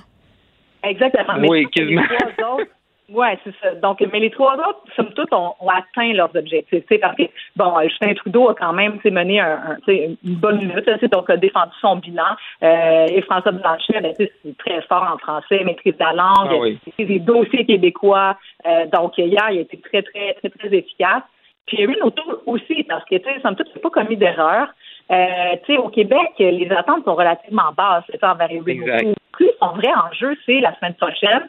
Donc, il arrive euh, au débat de la semaine prochaine, c'est en selle. Donc, euh, il n'est pas sur la défensive, puis donc, il peut juste peaufiner certains angles d'attaque. Donc, je pense qu'il a atteint ses objectifs. C'est sûr que dans le scénario optimal, euh, Erin O'Toole aurait aimé ça dire euh, j'ai remporté le débat, puis donc arriver avec deux, trois points de plus pour la, la semaine prochaine, ben, cette année. Mais, mais, mais il a atteint ses objectifs, donc euh, je pense que l'équipe conservatrice est très heureuse aussi après, après la rencontre. C'est certain que M. O'Toole, hier, tu sais, euh, il a joué, tu sais, en. Je, je sais pas les filles si vous êtes des fans de hockey, mais tu sais, il a joué la trappe. Hein? Il a joué la Moi, je suis une trappe. hockey mom. Yeah, yes, good. Mais tu sais, Jacques Lemaire, qui est un ancien coach, qui était au Devils du New Jersey, puis il jouait la trappe, puis tous les, tous les spectateurs, puis toutes les autres équipes disaient c'est plate les voir jouer puis jouer contre eux autres. Mais tu sais, c'est ça qu'il a joué hier, M. O'Toole. Il a fait la trappe. Euh, je suis d'accord avec Kelsey que tu sais, dire j'ai un plan, tu sais, les gens l'ont pas tout écouté, tu sais. Euh, fait qu'il l'a répété souvent, fait que les gens écoutent certains moments, mais je pense pour la semaine prochaine, Mm. c'est de dire j'ai un plan ou j'ai mon contrat avec les Québécois, mais tu sais, plus de pouvoir en immigration, rapport d'impôt unique, tu sais, tel, tu sais, il faut, il faut Oui, que tu le donnes, ton raison. plan, il faut que tu le donnes. Fait que lui, là, c'est, son correctif, c'est ça. Là, là, il, a, comme fait le, le 60% du chemin. Là, il faut qu'il fasse un autre 40% qui nous dise c'est quoi, fais juste alterner. Fait que toi, tu vas avoir l'air d'un petit peu moins cassette. Je veux dire, si tu mets j'ai un contrat pour l'immigration, pour euh, le rapport d'impôt unique, les transferts en santé. Puis dans mon contrat, là, deux minutes après, t'es mon contrat, je suis dans telle autre sphère d'activité. Fait que tu as l'air au moins d'avoir du nouveau, puis tu sais, tu, tu, tu gages un peu, excusez l'expression, dans ton Ouais. deux heures de débat. Oui, c'est beau, excuse pas l'expression. Est-ce que vous avez trouvé euh, François Blanchet nerveux quand on a abordé la question du mouvement MeToo et des allégations sur les médias sociaux? Parce que, tu sais, pour vrai, je pense que tout le monde est au courant que M. Blanchet a été visé par des allégations. Euh, je l'ai senti vraiment très déstabilisé, moi, à ce moment-là, puis j'aurais aimé euh, l'entendre davantage. Ben en fait, euh, je trouve que moi je pense que le, le, le segment a paru long pour lui. Oui. Euh, J'ai trouvé qu'il avait somme toute répondu de façon très euh, non, je trouve qu'il a été euh, correct dans sa réponse. Il aurait pu glisser de bien davantage. Donc, Mhm. il a réussi à sortir et passer euh, aux, aux thématiques suivantes. Mais c'est certain que c'est un hasard, là, les questions, comment euh, donc euh, c'est sûr qu'il ne devait pas être euh, très satisfait de devoir répondre à cette question-là. Oui, euh, Marc-André? Ouais, effectivement, on a vu dans ses yeux, là, puis je pense que tout le monde, euh, tout, tout le monde en regardant la question, on a fait OK. Tout le monde retenait son Euh, souffle. Ouais, tout le monde retenait son souffle, mais tu sais, je, je pense que euh, l'équipe de M. Blanchette, c'est sûr, puis on l'a vu hier. Dans les derniers jours, il y avait beaucoup de questions par rapport à son ton. Il est-tu arrogant? Il est-tu Ouais. pas arrogant? Il se met la, la main sur le podium euh, pour écouter un journaliste. Ah, mais ça, c'est-tu hier- fatigant? C'est pas parce que quelqu'un est sûr de lui puis sait où il s'en va que c'est ski qui est arrogant. Peut-être quand il a dit à M. Trudeau, c'est tu devrais te faire pousser une colonne, c'était peut-être un peu bon, intense, Ouais. là, mais Ouais, mais je trouve que sur le sur l'histoire du BAP dont tu parles, Geneviève, Ouais. je pense que M. Trudeau là-dessus il a mal paru. Là, là c'est comme il a, il a lu juste la moitié de sa fiche de recherche, tu sais. Euh, il Oui. fallait qu'il lise les exemples. Là, Mané, OK, dis dis Est-ce que le. Non, mais il avait fait le ses devoirs, par exemple, Marc-André. là, Il savait que c'était à la page 90, euh, les armes euh, les, les armes automatiques pour le ouais, ça, Parti conservateur. Il savait là-dessus, mais son attaque sur le BAP, là, il savait pas trop c'était quoi les dossiers, puis de dire que les gens ont plus confiance en, en M. Guilbeault que M. Blanchette. Là, je suis, là, M. Trudeau, là, c'est le temps qu'il qu'il ferme la boucle là-dessus, je pense. Bon. OK, rapidement, un conseil pour le prochain débat. Il nous reste une minute, Elsie. Ben, c'est ça. Justin Trudeau doit euh, continuer de marteler la différence avec Erin O'Toole, donc la gestion de la pandémie, notamment tout le dossier de la vaccination obligatoire, euh, le passeport sanitaire. Donc, euh, tu sais, si les cas de COVID sont pour augmenter, c'est certain que ça, ça distingue beaucoup de M. O'Toole. Parler aussi, bon, euh, tu sais, le, le- les garderies, donc le 6 milliards des garderies euh, va devoir attaquer. Donc, euh, Justin Trudeau va attaquer Erin O'Toole, ça c'est certain dans les prochains débats. Le Bloc québécois reste un adversaire, mais en ce moment, c'est la montée du conservatrice qu'il faut bloquer. Donc, euh, c'est ce que va faire, je pense, Justin Trudeau. Et François Blanchet doit continuer, doit, doit rester le même. Tu sais, doit faire une réplique euh, de, du débat de TVA. Ça fait la même chose, le même ton, la même attitude, c'est parfait. Euh, Jack Bitting, ben évidemment, là, doit embarquer dans la mêlée un peu, là, donc Oui. on ne sait pas trop qu'est-ce qu'il faisait là.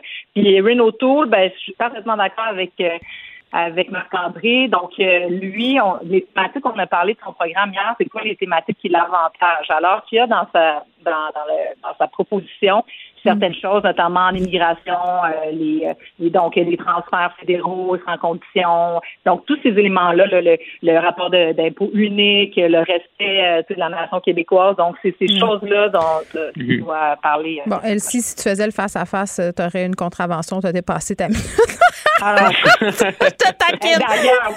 Marc-André, je te laisse, je te laisse le mot de la Euh, fin. ben, oui, effectivement, sur M. O'Toole, euh, je répéterai pas. Euh, je pense qu'on a fait un bon tour de questions qui corrigent. Pour M. Trudeau, je pense que lui, il faut vraiment qu'il arrive euh, au-delà de, de parler des, des enjeux du jour. C'est vraiment qu'il qu'il- qu'il- il faut qu'il vraiment qu'il explique aux Canadiens pourquoi il nous na- lancé en élection.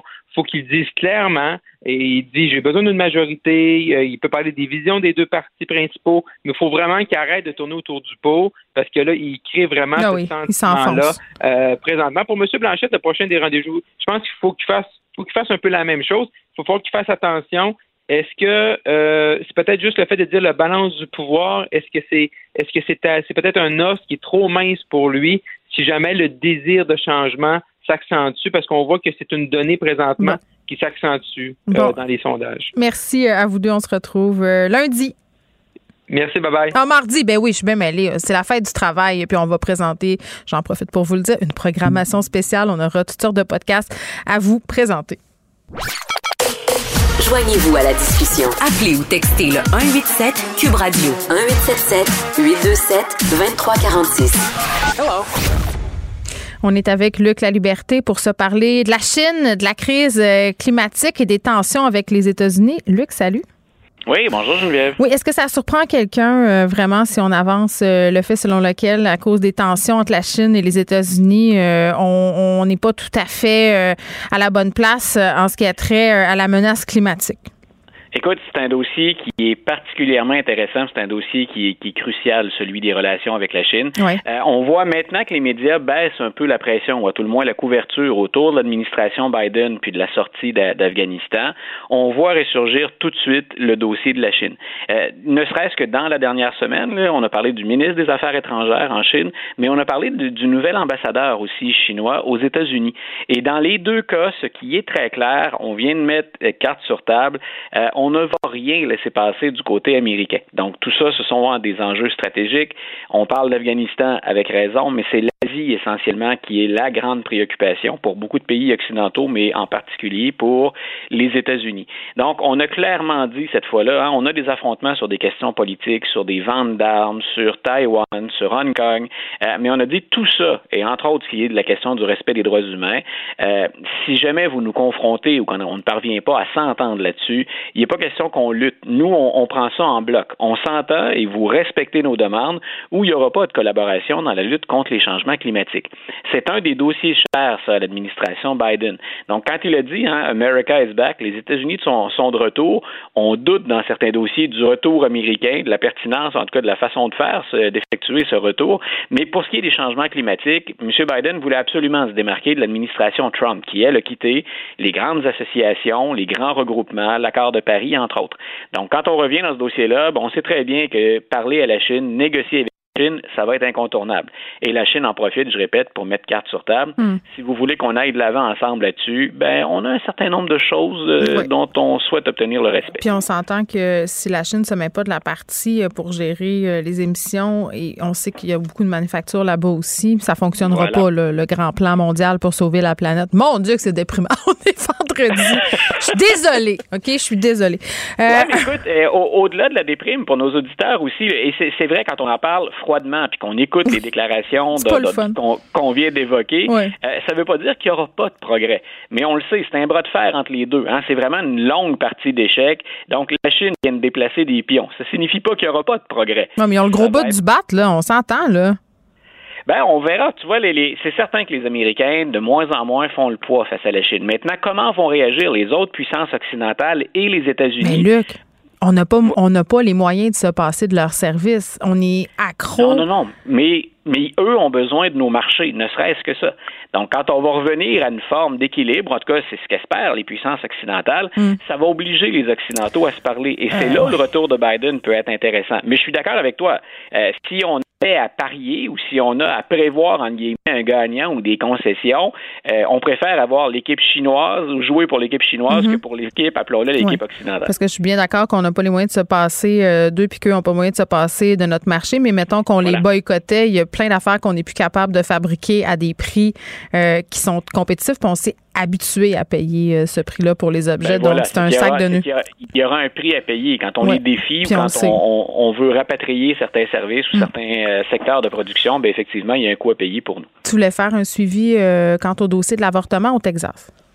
Oui, écoute, je trouve que ce dossier-là, on en a parlé un petit peu en cette semaine, c'est un dossier qui est émotif. D'abord et avant tout, la première réaction, c'est de se mettre dans la peau des femmes à qui on, on retire certains droits, puis du soutien qu'on leur offre peu ou voire pas du tout. Euh, en même temps, moi, quand j'aborde le sujet en classe, euh, la, façon dont le Texas a progressé, c'est quelque chose d'absolument fascinant au, plan constitutionnel ou au plan légal. Il y a deux angles hein, sous lesquels il faut aborder cette question-là euh, quand on parle de constitutionnalité du droit à l'avortement. Le Texas a été très habile. Dans un premier temps, ça, on s'y attendait. On dit, ben, il n'y aura pas d'avortement au-delà du moment où on entend les, premiers battements du cœur, donc autour de la, sixième semaine. Déjà ça, un jour, la, la Cour suprême va avoir à se prononcer là-dessus. L'été prochain, elle le fera pour un autre État. Ça va déjà mettre la table un peu pour assurer un suivi. De l'autre côté, la façon dont on a mis en place la loi, puis la, la mécanique finalement qui mène à ça, va faire que la Cour suprême va devoir aborder le sujet sous deux angles. Le nombre de semaines, qui contrevient à ce qu'il y a dans le jugement Roe versus Wade, ce qu'on a mis en place en 1973. Donc, jusqu'à maintenant, les avortements étaient permis jusqu'entre la 22e et la 24e semaine. Donc là, on vient de refaire le cadre complètement.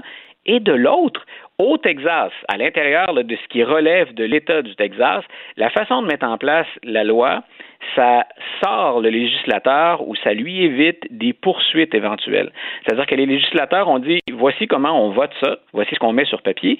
Et maintenant, pour les poursuites, on en a parlé cette semaine, c'est un peu une chasse aux sorcières, Ouais. c'est les citoyens qui vont mettre la loi en œuvre. Ce ne sera pas un officier de l'État qui va poursuivre une personne qui a aidé une femme à obtenir un avortement. Le médecin, le chauffeur de la voiture Uber qu'elle a hein, du, du Uber ou du Uber qu'elle utilise pour se rendre à la clinique d'avortement. Donc, l'État du Texas a dit, écoutez, nous, on applique au Texas un principe qui est l'immunité souveraine. Vous ne pouvez pas attaquer directement l'État. Vous pourriez devoir passer par un officier de l'État pour dire c'est pas constitutionnel. Donc, c'est le test ultime pour une loi.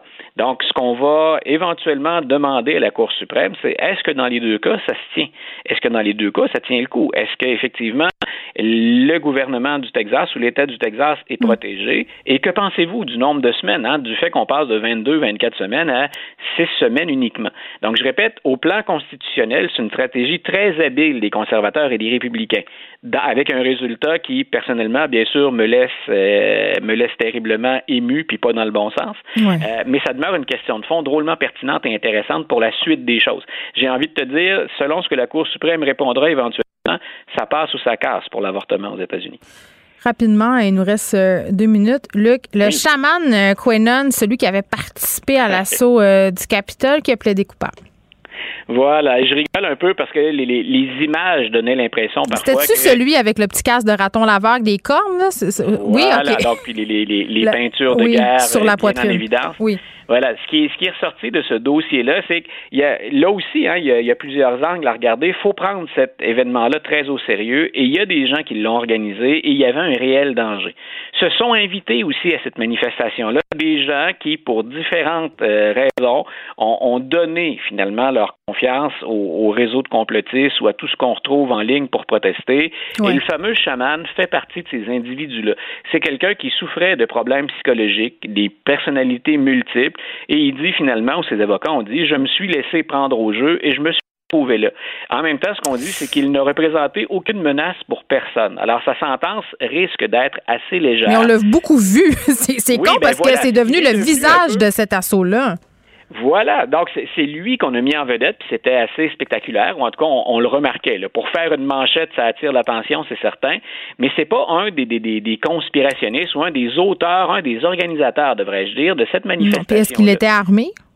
Non, voilà, il représentait pas de danger pour les autres. Et c'est pour ça qu'on dit, ben là, il est dans, il est en prison. Il a déjà fait huit mois derrière les barreaux. Et maintenant, on dit le maximum qu'il peut obtenir, c'est autour de 40 mois, auquel on va retirer ces huit mois-là. Donc, c'est important parce qu'on demande à des gens de rendre des comptes. Il y aura une sentence, mais on n'est pas avec ce personnage-là qui est très spectaculaire, qui est le visage hein, de l'assaut. Euh, on n'est pas au cœur de ce qui semble être un, complot pour euh, s'en prendre physiquement. Non, mais quand même, cet homme-là, on l'avait vu dans différentes manifestations euh, contre les mesures sanitaires euh, aux États-Unis. 40 mois moins 8, c'est ce que tu me dis? Voilà, ben, c'est-à-dire que la, peine maximale, on est autour de 40 mois. Oui, mais c'est quand même long si Je comprends que c'est grave rentrer dans le Capitole, mais, mais mettons que tu as participé à un mouvement de foule, euh, tu es rentré là, t'as pas fait grand-chose d'autre à part t'asseoir sur une chaise puis faire le tour des médias mondialement par je veux dire c'est quand même tu sais je veux pas dire qu'elle mérite pas sa peine mais c'est une peine à mon sens qui, qui, qui est pas trop sévère mais qui est sévère là oui, mais c'est là où je dis, on, a toutes les, circonstances et tout le contexte. C'est ça, mais c'est le contexte. Puis je pense qu'il fallait aussi donner l'exemple parce que on se rappelle que c'était quand même une brèche euh, presque sans précédent dans notre démocratie. Ça a frappé notre imaginaire. Luc, merci beaucoup. Un grand plaisir. Au bonne fin de semaine. Joignez-vous à la discussion. Appelez ou textez le 187 Cube Radio 1877 827 2346. Hello. Cube Radio. Cube Radio. Cube Radio. En direct à LCN. Geneviève Peterson est avec nous. Nous allons la retrouver dans nos studios de Cube Radio. Salut Geneviève. Salut Julie. 3 septembre aujourd'hui, ça fait euh, que quelques jours que la rentrée a commencé. Et là, est-ce que j'ai bien compris que de tes trois enfants, il y en a deux qui doivent déjà rester à la maison en raison de la COVID? Vois-tu mes cernes, Julie? Vois-tu mes cernes et, mon teint blafard? Et non, ce n'est pas l'éclairage de Cube, c'est mon état. OK, j'ai... Aïe, aïe, oui. Non, parce que ça fait trois jours euh, que je dors pas. Je me demande qu'est-ce que je vais faire avec ce qui se passe. Euh, des enfants là, qui ont des symptômes euh, d'allure grippale, une apparence de rhume. Là. Oui, deux enfants sur trois qui sont pas à l'école aujourd'hui, Julie. Puis là, je t'explique le casse-tête dans lequel je suis, mais OK. Euh, oui. Plusieurs parents vivent la même chose que moi en ce moment, m'écrivent euh, des courriels parce que c'est un peu euh, mêlant qu'est-ce qu'on doit faire en ce moment. On a toutes sortes de consignes contradictoires mm-hmm. parce qu'on a vu un peu, hein, ça a circulé là récemment. Est-ce que j'envoie mon enfant à l'école si, par exemple, son nez coule? Parce que l'hiver passé, on s'en rappelle, dès qu'on avait un signal de quoi que ce soit, c'était on garde l'enfant chez nous, on fait un test COVID, on attend.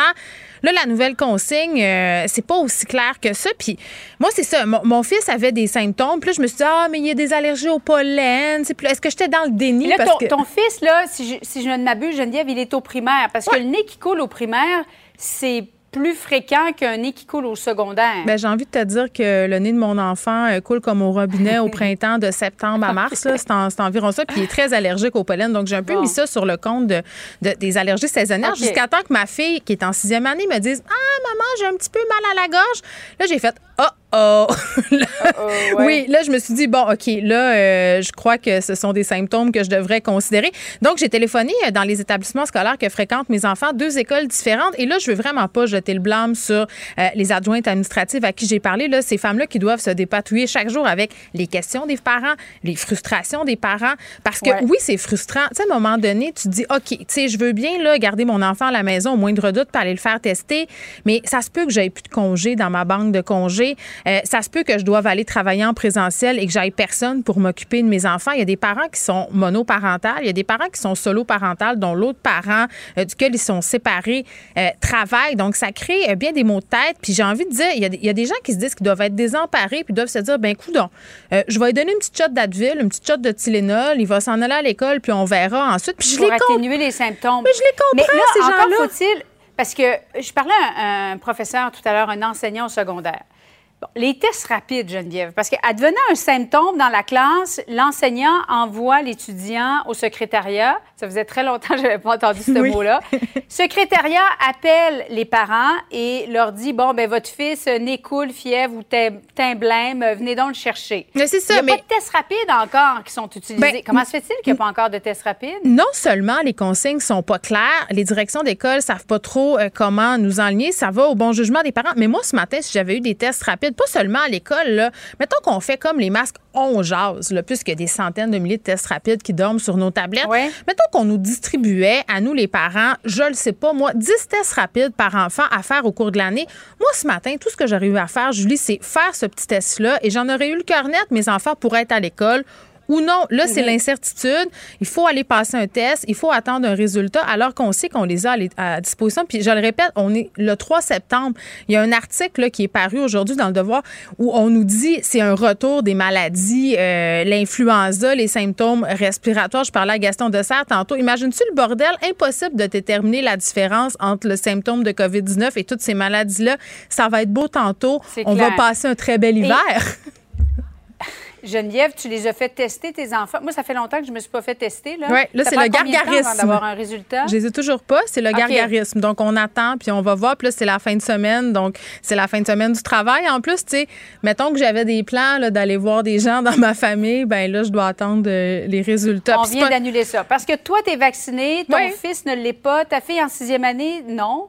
Ben, puis là, ça m'amène à poser une autre question. OK? Je sais qu'il y a des parents euh, qui se la posent aussi. Là, en Ontario, on a commencé à vacciner les enfants de 11 ans, c'est-à-dire les enfants qui sont nés en 2009, qui vont avoir 12 ans cette année. Ma fille est dans cette situation-là. Elle aura 12 ans au mois de décembre. Qu'est-ce qu'on attend au Québec pour vacciner tous les enfants nés en 2009? Je pense que c'est légitime Mhm. de se poser la question. Hey Geneviève, bonne rentrée. bye bye. bonne fin de semaine du travail. T'en Oui. profiteras pour te reposer. Je vais essayer ça. OK. au revoir. Geneviève Peterson. Une animatrice pas comme les autres. Cube Radio. Le, le commentaire de Danny Saint-Pierre, un chef pas comme les autres. Hey, il a réussi. 5 points pour Achille. Bravo, Achille Moinet. Bien joué. c'est bien. Euh, Il est rouge, hein? ah, on l'aime. Il, Ah, il est chaud. il rit nerveusement. A un, c'est un rictus nerveux, mais performant. Il nous a performé ça, ce thème-là. On va parler de mon sujet euh, préféré. Ah oui? Mon sujet amour-haine. Oui. Les trolls euh, sur Internet. Ben, c'est parce qu'on a. Vaste sujet. Ben, c'est parce qu'on on va prendre comme exemple une lettre ouverte qui a été écrite ce matin dans la presse par les amis de la radiodiffusion. Hein? Les amis de la radiodiffusion, diffusion, qui sont-ils? Oui, c'est ce que Qui sont-ils? Ben, c'est un groupe de pression euh, qui n'est pas affilié à aucun réseau, qui fouine euh, dans la culture euh, canadienne, dans le journalisme, dans s'assurer d'avoir des médias qui représentent bien les enjeux des citoyens. Fait que c'est un groupe qui est organisé. Il y a à peu près 400 000 personnes qui, qui les suivent sur les 10 médias sociaux. Puis ce matin, il y avait les résultats d'un sondage Nanos qui, qui disait que ben 80 83% des gens qui ont, ré- ont répondu aux dix sondages. Ils ont répondu. Ils ont répondu aux dix sondages. Ben, disaient que euh, les médias sociaux n'étaient pas si importants que ça dans les rouages de la démocratie. Puis que. Ben, je trouve ça rassurant. Moi aussi, je trouve ça très rassurant parce que on, on sait tous que la plupart des gens s'informent sur Facebook. Puis parallèlement à ça, ils s'inquiétaient euh, du fait que Facebook peut impunément faire toutes sortes de trucs, dont Ben. euh, attiser, euh, attiser avec du contenu négatif. Ben, Est-ce qu'on se rappelle aussi Cambridge Analytica? là? je veux dire, Mhm. Facebook peut influencer clairement le résultat d'une élection si on décide avec l'aide des algorithmes de fait. pousser du contenu plutôt qu'un autre. Puis en, en fouinant là-dedans, ben ce que ce que j'ai découvert, c'est que notre bon euh, Stephen Guilbeault, euh, Ministre du patrimoine. ministre du patrimoine, s'intéressait grandement à, à- à un essai que l'Australie a fait euh, l'année dernière, euh, d'essayer de rémunérer le contenu des médias locaux par Facebook. Fait que, mettons un, un message qui est relayé sur Facebook, exemple, euh, quelque chose de TVA Nouvelle là, qui se ramasse sur Facebook, qui Mhm. se promène, peut-être capable d'avoir un certain dividende pour ça. Ben, pour se venger, quand cette loi-là a été adoptée, ben, Facebook s'est mis à bloquer Ça a pas euh, bien été, tous les médias lo- locaux, a bloqué les liens vers les sites gouvernementaux parce que on sait tous que ton fil de médias sociaux, là, il te donne ce que tu veux. Il attise ce qui t'intéresse. Il cherche de l'engagement et des likes parce que c'est comme ça qu'il se paie. Ben, en fait, ils monétisent le temps qu'on passe sur leur plateforme. Tout à fait. Donc, quand tu regardes ça, tu te dis, est-ce qu'on est capable de contenir ce média social? Est-ce qu'on est capable, nous, d'avoir le pull comme Canadiens, comme gouvernement canadien, comme citoyen canadien, Mm. d'être capable de contenir tout ça? Puis, euh, ça a bien ça a bien l'air que non. Puis c'est extrêmement inquiétant. Ben écoute, ça fait un beau vendredi dans le cynisme, ça, mon Danny. Ben, c'est pas que je veux être cynique, mais Christy, on est là puis on se demande pourquoi dans la rue, le monde se donne de la merde, qu'on est clivé AF, comme on dit, qu'on a des gens qui sont là, l'école et la prison. Ben attends, c'est intéressant ce que tu dis parce que la question qu'on voulait se poser aujourd'hui, c'est est-ce que les trolls, par exemple, qui invectivent le monde sur les médias sociaux, euh, puis qui, qui finissent par finalement se pointer en vrai pour gueuler, il Oui. y a des gens qui ont perturbé euh, les allocutions de Justin Trudeau, même de Jack Mincing hier. Oui. Euh, est-ce que c'est un produit de ce qui se passe sur les médias sociaux? C'est une question, puis c'est directement en lien à une étude dont on parlait hier avec euh, Mathieu Cyrilia Streliski, à, à savoir, euh, il y a une étude qui a démontré que les gens qui sont méchants sur les médias sociaux le sont aussi dans la vie. Hey, c'est très drôle, ça. Ben, hein? Ça écoute- prenait bien Mathieu Streliski pour nous sortir ça. Léa, c'est Léa ou Mathieu? Ben, on peut les appeler. euh, Ben, Est-ce qu'il était les deux en même temps? Mathieu Streliski. Ben, c'est la, la rencontre Léa et Mathieu euh, qui a lieu Ah tous oui, les les- jours les à, à enfants 15 ans. Les enfants aïe, terribles. aïe. Donc, C'est euh, toute une famille, hein, C'est c'est- Mathieu Cyr et Léa Streliski, pas Mathieu, son frère. Là, t'es mêlé, là. Ben, c'est parce qu'ils sont toute une gang. parce que dans la famille Streliski, il y a Alexandra, Léa Mhm. et Mathieu. Mais la rencontre, C'est papa Streliski aussi. Bon, Léa Streliski et Mathieu. Ça, là, on vient de perdre tellement de monde. Les gens ont raccroché. Ah, restez avec nous. Restez avec nous. Puis allez surtout pas sur Facebook euh, continuer à attiser la haine parce que il y a un, un monsieur qui s'appelle Kevin Chan, ok, c'est- qui est porte-parole de Facebook au Canada, Ah qui a fait oui, les manchettes dernièrement parce qu'il a Mm, affirmé que la plateforme allait à ses frais, même si elle perdait des revenus, essayer d'éliminer les trucs qui attisent la haine. Mais comment ils vont faire ça? Ils Puis feront pas. Puis qu'est-ce qui attise la haine? Tu sais, je veux dire, moi, est-ce que je pourrais être considéré comme attisant la haine? Est-ce Ouais. qu'un autre chroniqueur pourrait être considéré comme attisant la haine? Moi, j'ai énormément... C'est tough, Non, hein? mais j'ai beaucoup de difficultés euh, lorsqu'on donne le pouvoir à un organisme ou à un diffuseur de décider euh, de censurer certains contenus ou pas sous prétexte que ça attise ou pas la haine parce que la définition de qu'est-ce qui attise la haine, elle peut être très différente de public à l'autre. Il y a des affaires sur lesquelles on s'entend tous. Les propos racistes, Oui. les propos homophobes, Oui. les propos transphobes, tout ça. Les tout ça. menaces.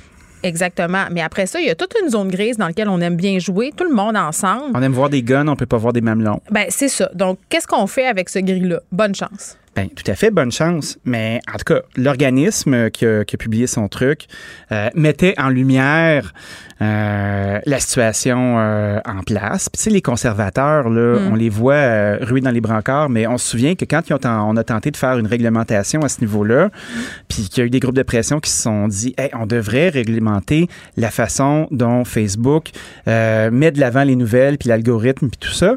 Mais Christy, ils se sont opposés. Mais le problème, c'est que ça sert toujours des groupes plutôt que d'autres. Tu sais, à à un moment donné, il y avait la discussion autour euh, du fait qu'on a censuré Trump à la télé aux États-Unis. Oui.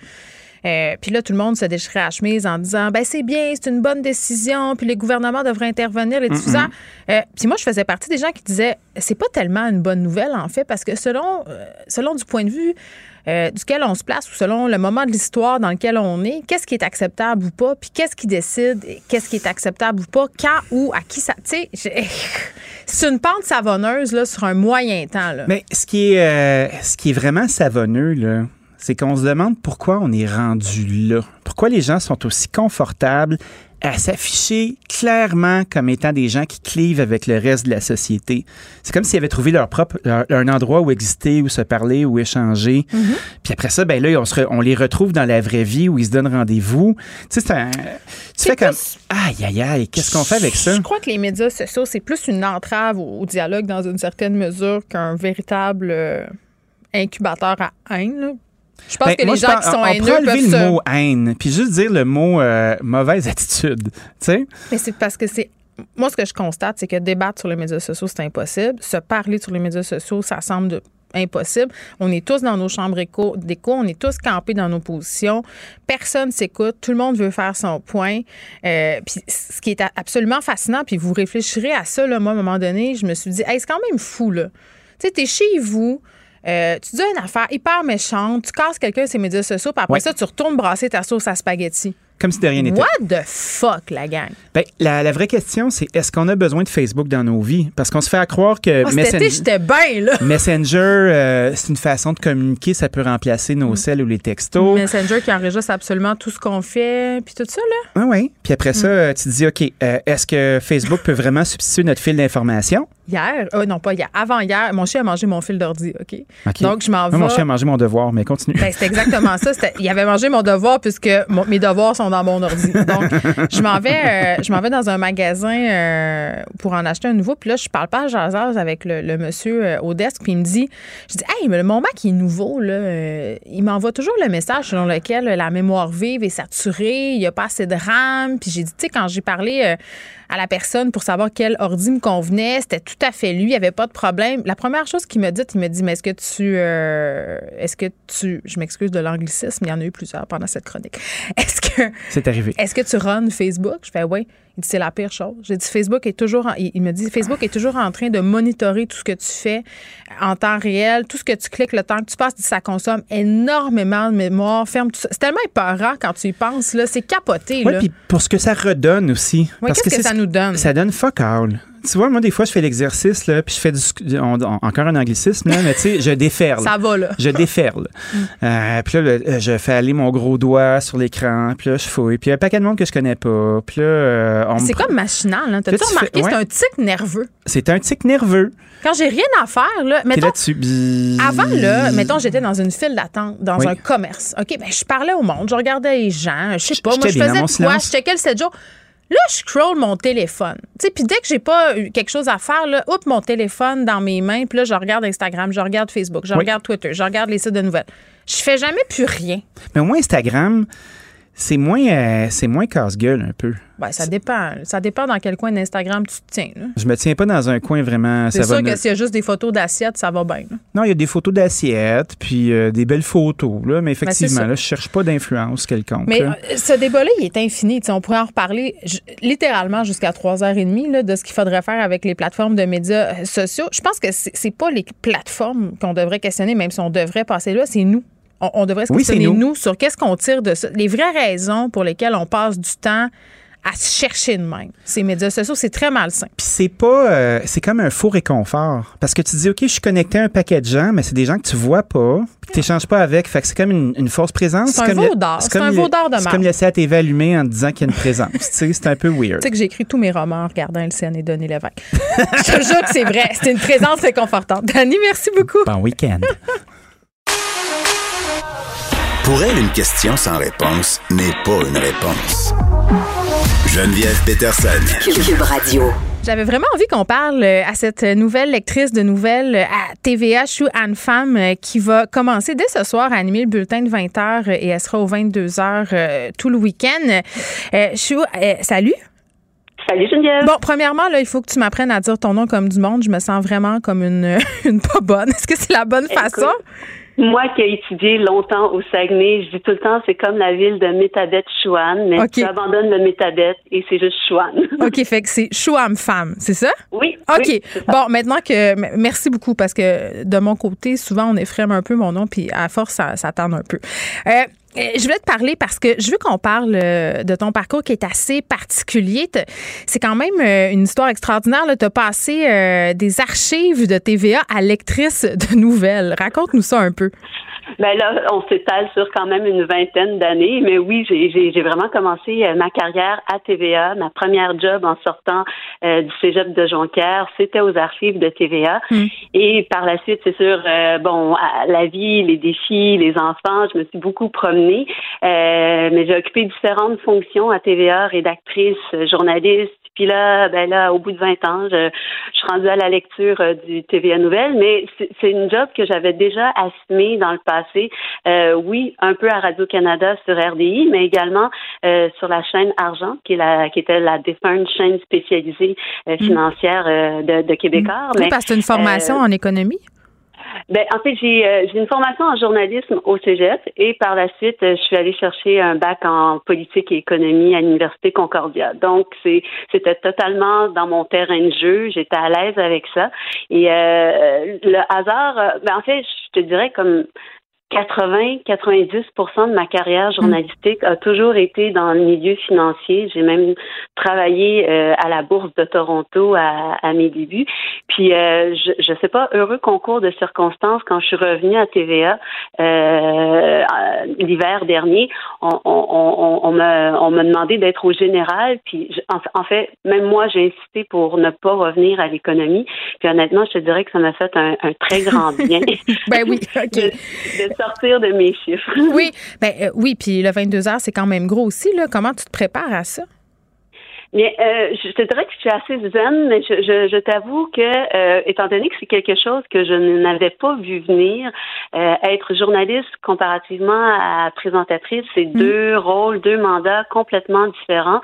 Euh, là, je viens de terminer une semaine de, de rodage où, bon, il y a, on, on a, tu sais, je me suis remis dans le bain de la lecture. Il y a des choses que je veux peaufiner dans les textes, connaître mon équipe. C'est sûr que euh, là, je m'en, on, va arriver ce soir, on va pas révolutionner les choses, mais tu sais, je, je veux arriver, prendre le temps de comprendre mon équipe, comment on fonctionne, quelle marge de manœuvre que j'ai pour euh, apporter ma, ma, touche personnelle. Mm. Mais c'est un, tu sais, c'est quelque chose qui va se faire vraiment graduellement. Puis c'est ça, faut que ça soit en cohérence avec l'ensemble de l'équipe aussi. Là, c'est pas juste moi.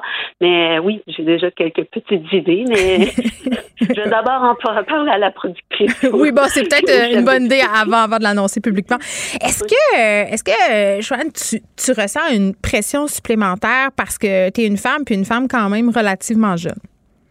Euh, oui, c'est sûr que je la sens, la pression, mais euh, je, te dirais que je suis d'une nature assez zen et euh, peut-être c'est le fait que j'ai quatre enfants où je suis habituée de gérer beaucoup de beaucoup de choses, mais oui, oui, je la, tu sais, je sais qu'il y a une pression, le fait que je sois jeune, le fait que je sois issue d'une communauté culturelle, mm. mais c'est un stress que je dirais que je prends bien et honnêtement, je suis très confiante pour ce soir que ça va bien aller. Je dis pas que ça va être parfait, parfait parce que chaque fois qu'on commence une émission, il y, a, il y a tout le temps un peu d'essais et d'erreurs, mais on a déjà fait une première euh, sur les ondes d'Elsen il y a environ une semaine. Puis, euh, tu sais, pour quelqu'un qui avait pas fait de lecture depuis déjà quelques années, tu sais, honnêtement, j'étais très contente. Puis, euh, je pense que ça va juste y aller en. Si tu veux te rassurer, tu aurais écouté ma première émission de radio où j'étais vraiment très mauvaise. Fait que tu vas voir que tu n'as rien à craindre pour ce soir. Euh, tu parlais de, tes origines euh, qui sont différentes. On a eu toute une discussion récemment sur le manque de diversité à l'écran. Est-ce que tu penses que les choses sont en train de changer puis que ce changement-là va durer? Ben, en fait, il faut que ça change. Je veux dire, je ne peux pas croire que ça va être le, le, le statu quo éternellement. Puis en même temps, je, je, je prône la diversité, mais je veux que ça soit une diversité inclusive, dans le sens que je je veux pas qu'on invite euh, quelqu'un euh, latino-américaine juste parce qu'elle est latino-américaine. Il, y a les compétences qui viennent avec ça. Et puis, moi, honnêtement, euh, sur le terrain, je me suis toujours efforcée, regarde, si si je parler à quelqu'un d'origine asiatique et si je parler à quelqu'un euh, de latino-américaine, pourquoi je, je tu sais, juste le vox pop sur la hausse du prix de l'essence. Je, je veux que les gens qui sont issus de la diversité, qu'on les considère comme des citoyens, comme tout le monde, qui ont les mêmes préoccupations de problèmes de services de mm. garde, problèmes d'école, problèmes de transport en scolaire. Tu pour moi, c'est ça. Je j'aime pas confiner les gens dans des sujets qui sont uniquement liés à leur origine culturelle. Ben, je trouve ça intéressant parce qu'on dirait qu'on va avoir gagné quelque chose quand j'aurai pas besoin de te poser la question sais, quand ça fera pas partie de l'entrevue. Non, mais c'est vrai parce que je disais des entrevues que tu as accordées, puis on te questionnait là-dessus, puis sur le fait que tu es mère de quatre enfants. Tu sais, à un moment donné, ça doit être tannant qu'on parle sans arrêt, parce que moi, je le vis aussi, là, je suis mère de trois, puis sans arrêt, on me ramène au fait que je suis une mère, puis c'est correct, là, ça fait partie de moi. Euh, tes enfants, tes origines, à un moment donné, euh, il faudrait qu'on ait peut-être plus besoin d'en parler. Oh, euh, oui, totalement, mais en même temps, tu sais, ça, ça fait partie de moi, c'est quelque chose que je ne peux pas cacher. Mm. Euh, puis tu sais, ça, ça, ça, tu sais, je me dis, plus on en parle, plus les gens vont comprendre. Je veux mm. dire, moi, honnêtement, sur mon CV, c'est écrit, là, je le cache pas. J'ai écrit maman de quatre enfants et mon chum me dit, mais pourquoi tu mets ça sur ton CV ben, j'ai dit, ben c'est parce que moi, ça vient avec. Tu sais, ça veut pas dire que je suis pas travaillante, ça veut pas dire que je suis pas bonne professionnellement, mais je veux dire, je vais travailler peut-être de façon différente. Puis je me dis, il faut que les gens comprennent que on, on, a des réalités, puis le fait que j'ai quatre enfants, c'est faut m'accepter tel quel. Puis je me suis dit, garde, à force d'en parler, je me dis, Peut-être qu'on va conscientiser des employeurs, peut-être qu'on va conscientiser des collègues de travail.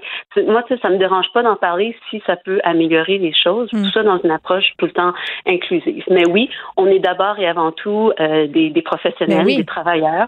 Puis euh, voilà, je pense que on, je pense que je suis là pour tous les efforts que j'ai mis professionnellement dans, dans, mes fonctions. Ben oui, clairement. Puis ça fait très très longtemps quand même euh, qu'on peut te voir un peu partout. je disais les commentaires sous l'annonce de ta nomination. Il y il y avait beaucoup, évidemment, de commentaires euh, positifs, mais il y avait quand même beaucoup de commentaires racistes. Ça, m'a un peu, ça m'a jeté à terre. Pour vrai, j'ai trouvé ça, euh, j'ai trouvé ça violent. comment, comment tu, tu, tu gères ça? Comment tu deals avec ça? Ben, honnêtement, euh, j'ai vu la controverse et euh, tu comprendras que je me suis pas amusée à lire tous les commentaires racistes. J'en ai vu quelques-uns Mais c'est épouvantable. Mais honnêtement, moi, je m'y attendais, euh, mais ça ne, ça ne m'ébranle pas du tout. je veux dire, on est quand même dans une période assez spéciale sur les réseaux mm. sociaux avec la pandémie. puis oui, c'est des commentaires qui qui sont pas plaisants à lire, mais je persiste à croire que ça demeure une, une petite portion de la population et que, euh, je, que la grande majorité des Québécois sont, ne sont pas racistes, sont même très accueillants, très chaleureux et moi, mm. je me sens euh, totalement québécoise, même si j'ai des origines vietnamiennes. Donc, euh, c'est ça. Regarde, je, je peux pas tout contrôler dans la vie. Mm. Tout ce que je peux faire, c'est de les ignorer. Puis, honnêtement, j'ai pas tant de temps à perdre à lire des commentaires négatifs. Et souvent, oui, il y a du racisme, des fois, il y a beaucoup d'ignorance aussi. Puis je me dis, regarde, comment, tu sais, on peut travailler, on peut améliorer la conscientisation des, gens en, étant présent. Puis, tu vas être un exemple, un exemple pour plein euh, de petits et petits garçons qui se retrouvaient peut-être pas à la télé aussi. Ça, tu y penses? Ouais, ben, ben oui, totalement. Puis c'est drôle, moi, mon, mon j'ai quatre enfants, j'en ai un qui a 10 ans, mais euh, à moi, moi, mon fils aurait aimé ça être noir. il a 10 ans, puis oui. C'est ça drôle comme réflexion. Pourquoi? Mais il, y a 10 ans, je dis ben, m'excuse, t'es moitié asiatique. Mais tu sais, que petit, tu sais, son héros, c'était euh, Piqué Souban au Canadien. Ah, dans, dans les Star Wars, il y avait le personnage de Finn qui était noir. Et puis lui, dans sa tête, tu sais, c'était c'était des modèles intéressants. Puis je me dis, ben pourquoi pas, tu sais. Puis une fois, il m'est revenu de l'école, ben c'est un dessin de la Saint-Valentin, puis lui avait décidé que Cupidon avait la peau brune. Je dis ben oui, ok. Fait que je me dis, regarde, il y a de l'espoir. Il y a de l'espoir, puis même, tu sais, je veux dire, euh, mon fils qui est asiatique, qui rêve d'être d'une autre origine culturelle, je me dis, ça, peut aller dans tous les sens. Puis je me dis, regarde, c'est bien. Je, je pense, je pense, en tout cas, moi, je fonde beaucoup d'espoir dans, dans, dans, dans, dans les nouvelles générations qui, au fur et à mesure, grandissent dans une société mm. euh, pluraliste. Et eux ne le, ne le voient même plus, les différences culturelles. Mais tu as tellement raison. Moi, c'est au secondaire que mes enfants se sont rendus compte qu'il y avait d'autres origines. Pourtant, on prépare euh, avec côtoyer plein, plein de gens euh, différents. Tu disais tantôt, bon, passer de journaliste à présentatrice, c'est pas la même chose. Comment euh, tu vas approcher l'information? Euh, ben, c'est sûr, moi j'ai une approche très humaine. J'écoute. Euh, là, c'est sûr, ce qui me fait drôle, c'est qu'en étant présentateur, tu parles beaucoup plus. oui. Alors que moi, j'ai une approche où j'écoute beaucoup. Euh, donc, j'écoute beaucoup. J'essaie de, de, percevoir les sensibilités des gens. Puis, euh, je pense que c'est là où est ma force, d'être sensible et à l'écoute. Puis, euh, tu vois, j'ai en tout cas, j'ai un parcours où j'ai tout le temps été traîneur, tu sais, à l'école, bourse d'excellence, au cégep, bourse d'excellence à l'université. J'ai toujours été une première de classe. Puis avec les enfants, je me suis comme rendu compte que je, je pouvais plus compétitionner au même niveau que tous les autres qui n'avaient pas d'enfants. Je pouvais pas avoir fait ma revue de presse toute faite à 8 heures. Puis là, au fil du temps, j'ai comme appris à OK, je peux pas être bonne dans tout, tout, tout, tout, tout, mais comment je peux bien faire les choses dans le carré de sable que je suis capable de Hmm. contrôler? Puis c'est un peu comme ça que je le vois. Mais je pense que- j'ai- j'ai pas la prétention d'être de connaître tous les sujets. D'ailleurs, j'ai déjà dit à certains collègues rédacteurs que j'avais telle, telle, telle faiblesse dans tel type de sujet. Ben, c'est bien, ben oui. je pense qu'il y a bien des Euh, gens qui vont se reconnaître euh, dans ce carré de sable-là, puis c'est c'est ça qui est intéressant. Euh, je une femme, merci. On va t'écouter ce soir euh, à LCN à 20h. Puis si, euh, en fait, 21 heures, 21 c'est 21 heures sur LCN, parce que en fait, 20 heures, c'était la programmation d'été, mais pour cet automne, c'est 21 heures LCN et bien sûr le 22 heures de TVA qui, qui est un incontournable, là, qui ne bouge pas. bon, ben merci beaucoup euh, de nous avoir parlé. Merci beaucoup, Geneviève. Bye bye. Au revoir. Vous écoutez Geneviève Peterson. Cube Radio. Cube Radio. Les rencontres de l'heure. Léa Streliski et Mathieu Cyr. La rencontre Streliski-Cyr. Ah mon Dieu, je me retiens pour pas. Ah!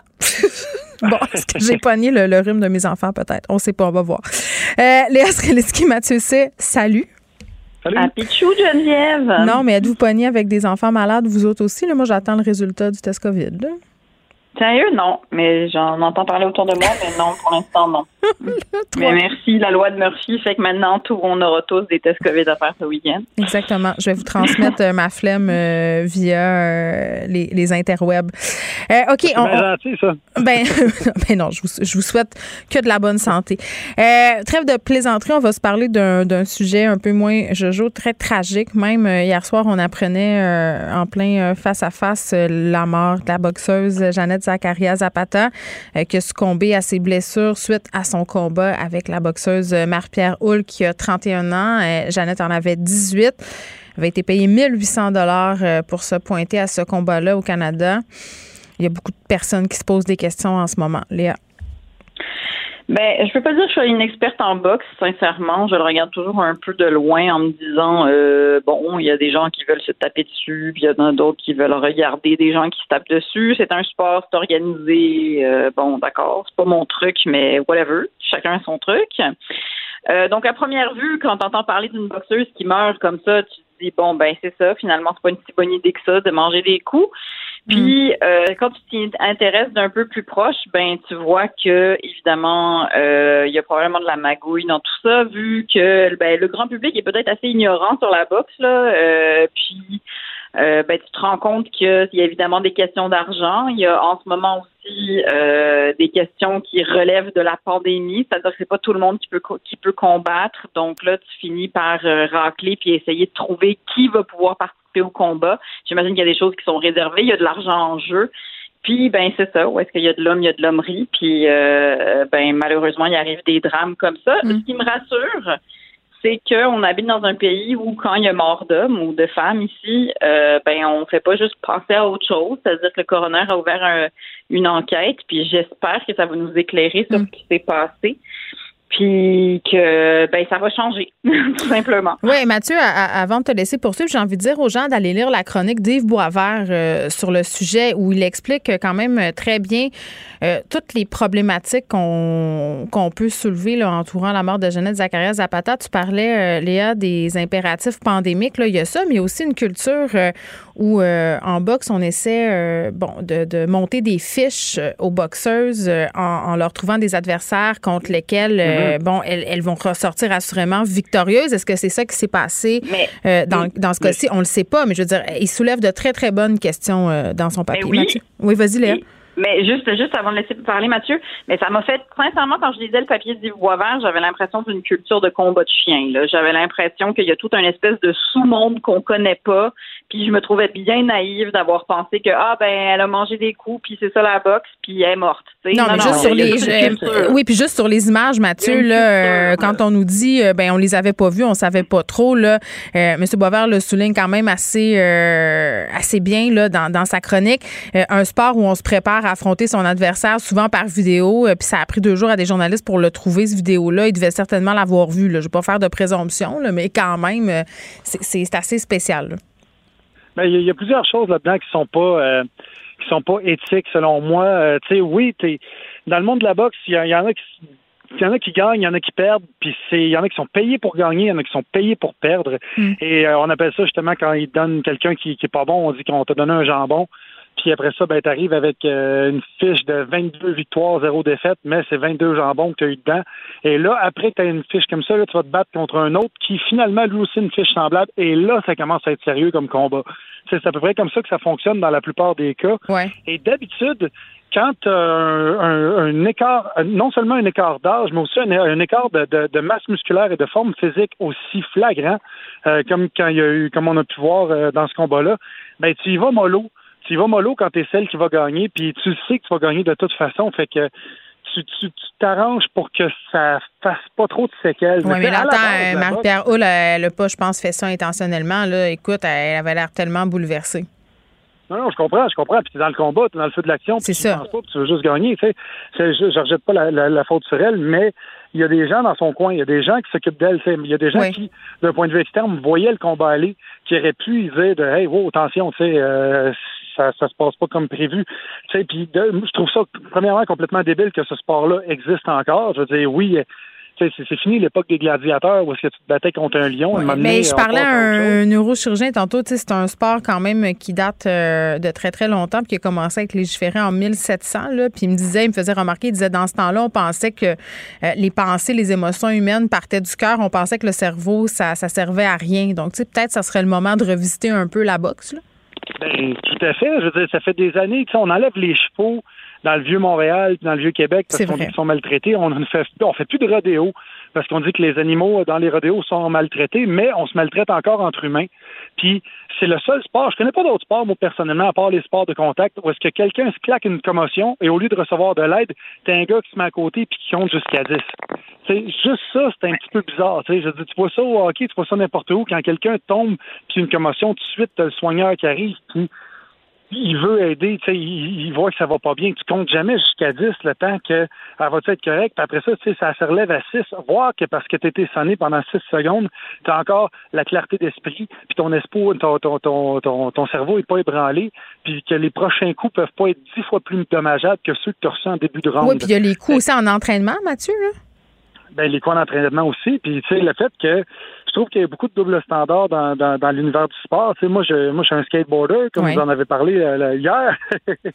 et, et quand tu regardes les skaters euh, aux Olympiques, euh, tout le monde parlait du fait qu'il n'y avait pas de casque. Voyons donc, tu avais des matantes Ginette, puis des matantes Gisèle, puis Diane qui chialaient ces internets de Voyons donc, des petits gars, pas de casque, ça a-tu de l'allure, ta, ta, ta. Puis là, Mais c'est vrai que ça n'a pas d'allure quand même euh, avec ce qu'on sait maintenant sur les, les conséquences des blessures à la tête. C'est quand même risqué. Là. Oui, mais c'est pas intentionnel. Tu sais, je veux dire, tu, Oui, les oui, c'est les ça, gars, je comprends les ta les nuance. filles qui font du skate, ils savent tomber. Tu sais, je veux dire, si tu faisais faire du judo, Mais ils peuvent qui- tomber quand même euh, sans, sans pouvoir le contrôler une fois. là. Mais je, com- je comprends ce que tu veux dire. Là. Tu sais, La, la boxe, tu Oui, te fesses ils- littéralement ils sa tête. Là. C'est ça, là, ils se visent la tête intentionnellement. Pas de casque. Et ils fessent, tu sais, je veux dire, je suis sûr que que, que, que, que, que, que c'est- que c'est Hull, son nom de famille, la, la Oui, Hull.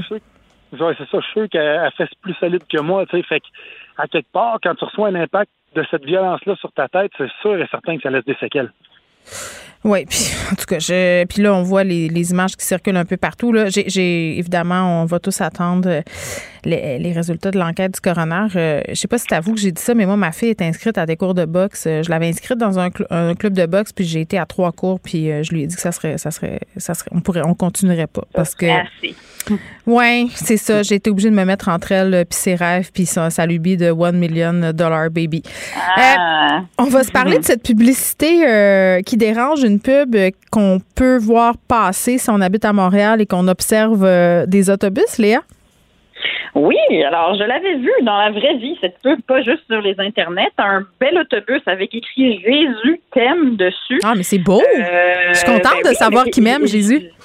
Mais j'ai déjà, j'ai d'abord pensé à une sorte de message personnel. Tu sais, de temps en temps, tu peux t'acheter un panneau, demander quelqu'un en mariage. Ou donc, je me suis dit, je sais pas, il y a quelqu'un qui a fait ça.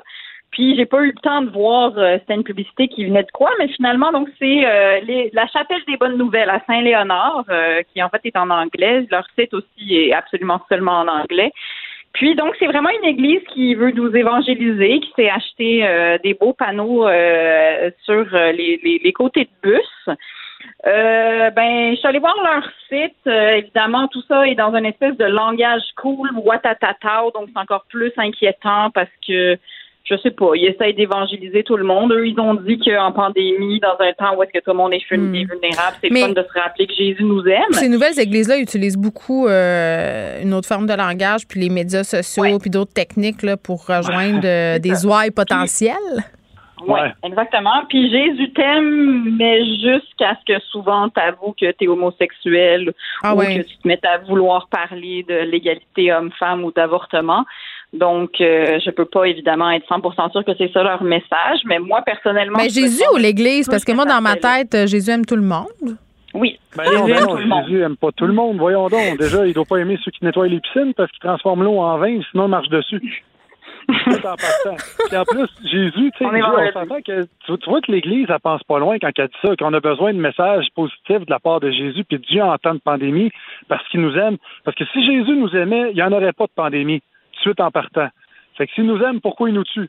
Fait qu'il y a déjà ça, puis le fait que, moi, je peux dire, en tant que, moi, ce qui, ce qui vient me chercher dans cette publicité-là, c'est que, là, vu que c'est Jésus, il y a comme, il y a comme pas eu de tollé aussi grand qu'il devrait y avoir parce que c'est Jésus. Mais si c'était écrit Allah est grand. Et là là, t'as Ouais. tellement raison, là. Mais c'est ça, tu sais, puis je veux dire, qu'est-ce qui empêcherait une, une église musulmane de faire Rien. ça, les, les, les, les frères de Mahomet et whatever. Non, et là, t'aurais, t'aurais les ayatollahs de la laïcité qui se déchiraient à chemise euh, et à la radio, et dans le journal, et à la télé. Ça serait quelque chose. Mais ils auraient le droit même chose autant que les.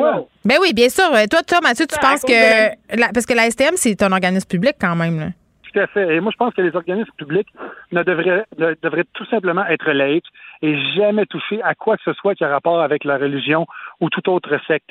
Tu sais, puis je me dis, si, si les églises se plaignent de ça, ben Christy, puis qui veulent devenir avoir les mêmes droits que tous les, les organismes commerciaux, ben qui payent des taxes puis des impôts, des impôts comme tous les autres organismes commerciaux. À partir du moment où tu payes pas de taxes, puis tu payes pas d'impôts, puis tu as des exemptions d'impôts parce que tu es une secte ou une religion, ce qui est la même chose dans la plus grande échelle, ben tu, tu as des privilèges qui viennent avec ça et tu as aussi des contraintes. Et la contrainte, c'est que tu peux pas afficher de publicité dans des organismes publics. Bon, c'est dit. Merci. Euh, Jésus vous aime quand même, même si vous avez dit tout ça, j'imagine, parce que Dieu est bon. C'est ce qu'on me disait aux Antoniennes de Marie euh, quand j'étais petite, mais on me disait aussi les voies du Seigneur sont impénétrables. Donc, sur ces paroles euh, évangéliques, on va se laisser pour la fin de semaine. Bye, Léa. Bye, Mathieu. Bye. Jesus Christ,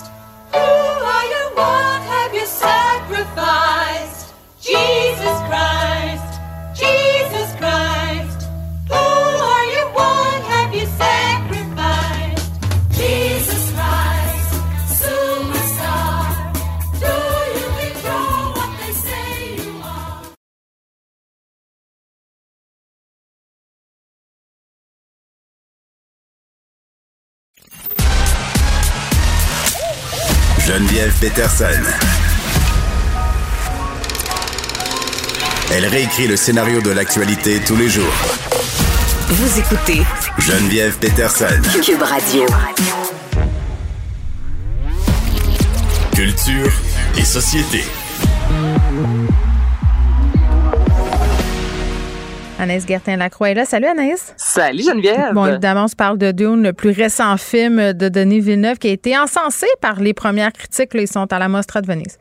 Exactement. Écoute, c'est- quand même fou là, ce qui se passe présentement. Magazine Variety, qui est vraiment un magazine euh, réputé, notamment à Hollywood, on qualifie le film là, de spectaculaire, captivant. Le Hollywood euh, reporter de sa part dit que c'est une expérience théâtrale là, qui est pas comme les autres, que c'est un des films qui va vraiment façonner la décennie euh, au cinéma. On parle déjà d'Oscar, notamment meilleure réalisation, meilleurs effets spéciaux, meilleurs costumes, meilleure musique.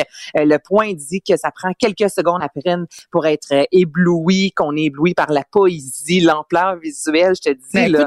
Ben, C'est un triomphe, ben, on est fiers de notre. Denis. Ben, on est fiers de notre Denis, puis notre Denis qui a tenu son bout, puis qui voulait que Oui. ce film-là soit présenté en grande première, à présent, en présentiel, ce Mm. mot-là que je suis plus capable, devant des gens. Donc, ça augure bien, là, je- le film. Je trouve ça, je trouve ça bien parce qu'il a pu accompagner ce film-là à la Mostra, ce qu'il n'avait pas pu faire avec Arrival Mm. parce qu'il était en train euh, de tourner Blade Runner. Donc là, il a vraiment pu accompagner son film puis vivre tous ces moments-là. Donc ça devait être vraiment euh, euh, quelque chose. Bon, évidemment, on va attendre la sortie du film. Moi, j'ai très très hâte de le voir. Les attentes 22 sont grandes. Oui, bon, euh, je vais. Mettre des petits X sur mon calendrier. Euh, tu voulais me parler. euh, Je ben, oui, ben on aime ça. On fait des segments en bout de toi puis moi. Ça, ça finit bien, je trouve. C'est, c'est comme un, un exutoire. Euh, on se parle de Kanye West euh, puis de Drake. Puis moi, moi, faut que je te dise quelque chose. Vas-y.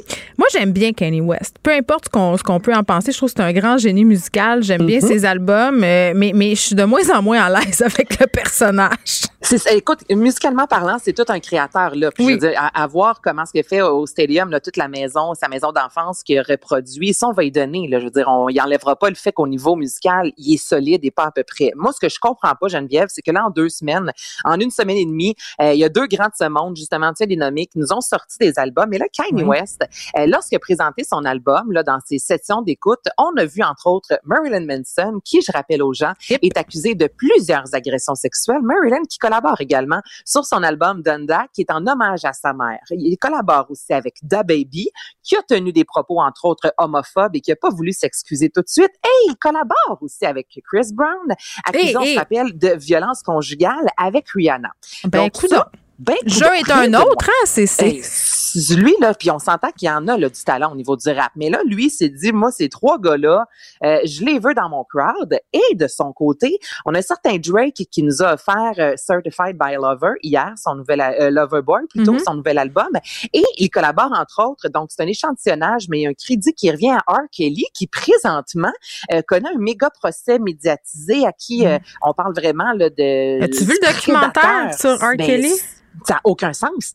Ça n'a aucun, aucun sens. Ouais. Cet homme-là, présentement, je lui souhaite, moi, de passer plusieurs années euh, derrière les barreaux avec justement Elia, entre autres. Est-ce que c'est lui euh, euh, qui a épousé justement cette jeune fille de 15 Elia. ans? Ouais. La, la chanteuse qui est décédée d'ailleurs, puis Drake, tu vois, depuis toujours, a dit que c'est un grand fan de Elia. Puis là, il travaille avec R. Kelly, qui l'a épousée alors que lui était majeur, qu'elle avait 15 ans, qui est accusé vraiment, c'est ça, d'être un prédateur sexuel. Juste, je la comprends pas, Geneviève. Je dis, les gars, ils ont du talent. On sait tout ce qui se passe présentement. Puis là, là on sait pas quelque chose qui s'est passé il y a 35 ans qu'on aurait pu oublier. Là. Ils sont, ils sont, ils sont au courant aussi, j'imagine. je veux dire. parle. Je, euh, pff, je comprends, je, je comprends pas. Puis je le sais qu'on est peut-être dans cette idée qu'on sépare l'artiste euh, de. Ben, là, il y a des limites. Là. Je, Ben, ben, je trouve aussi, là. je, trouve aussi, puis à un moment donné, euh, il y a une frontière, à mon sens, qui n'est plus franchissable. Euh, quand tu sais tout ça, quand, quand il y a parmi ces hommes-là des gens qui ont fait face à plusieurs accusations très, très graves, là, des accusations faites par plusieurs femmes, tu sais, à un moment donné, tu dis quel message t'envoies aux jeunes filles qui t'écoutent, parce qu'elles sont nombreuses à les écouter, les jeunes filles euh, Kenny West et Drake. En tout cas, c'est Ouais. assez particulier. Annette, je vais te souhaiter un excellent week-end. Va respirer, va boire du vin.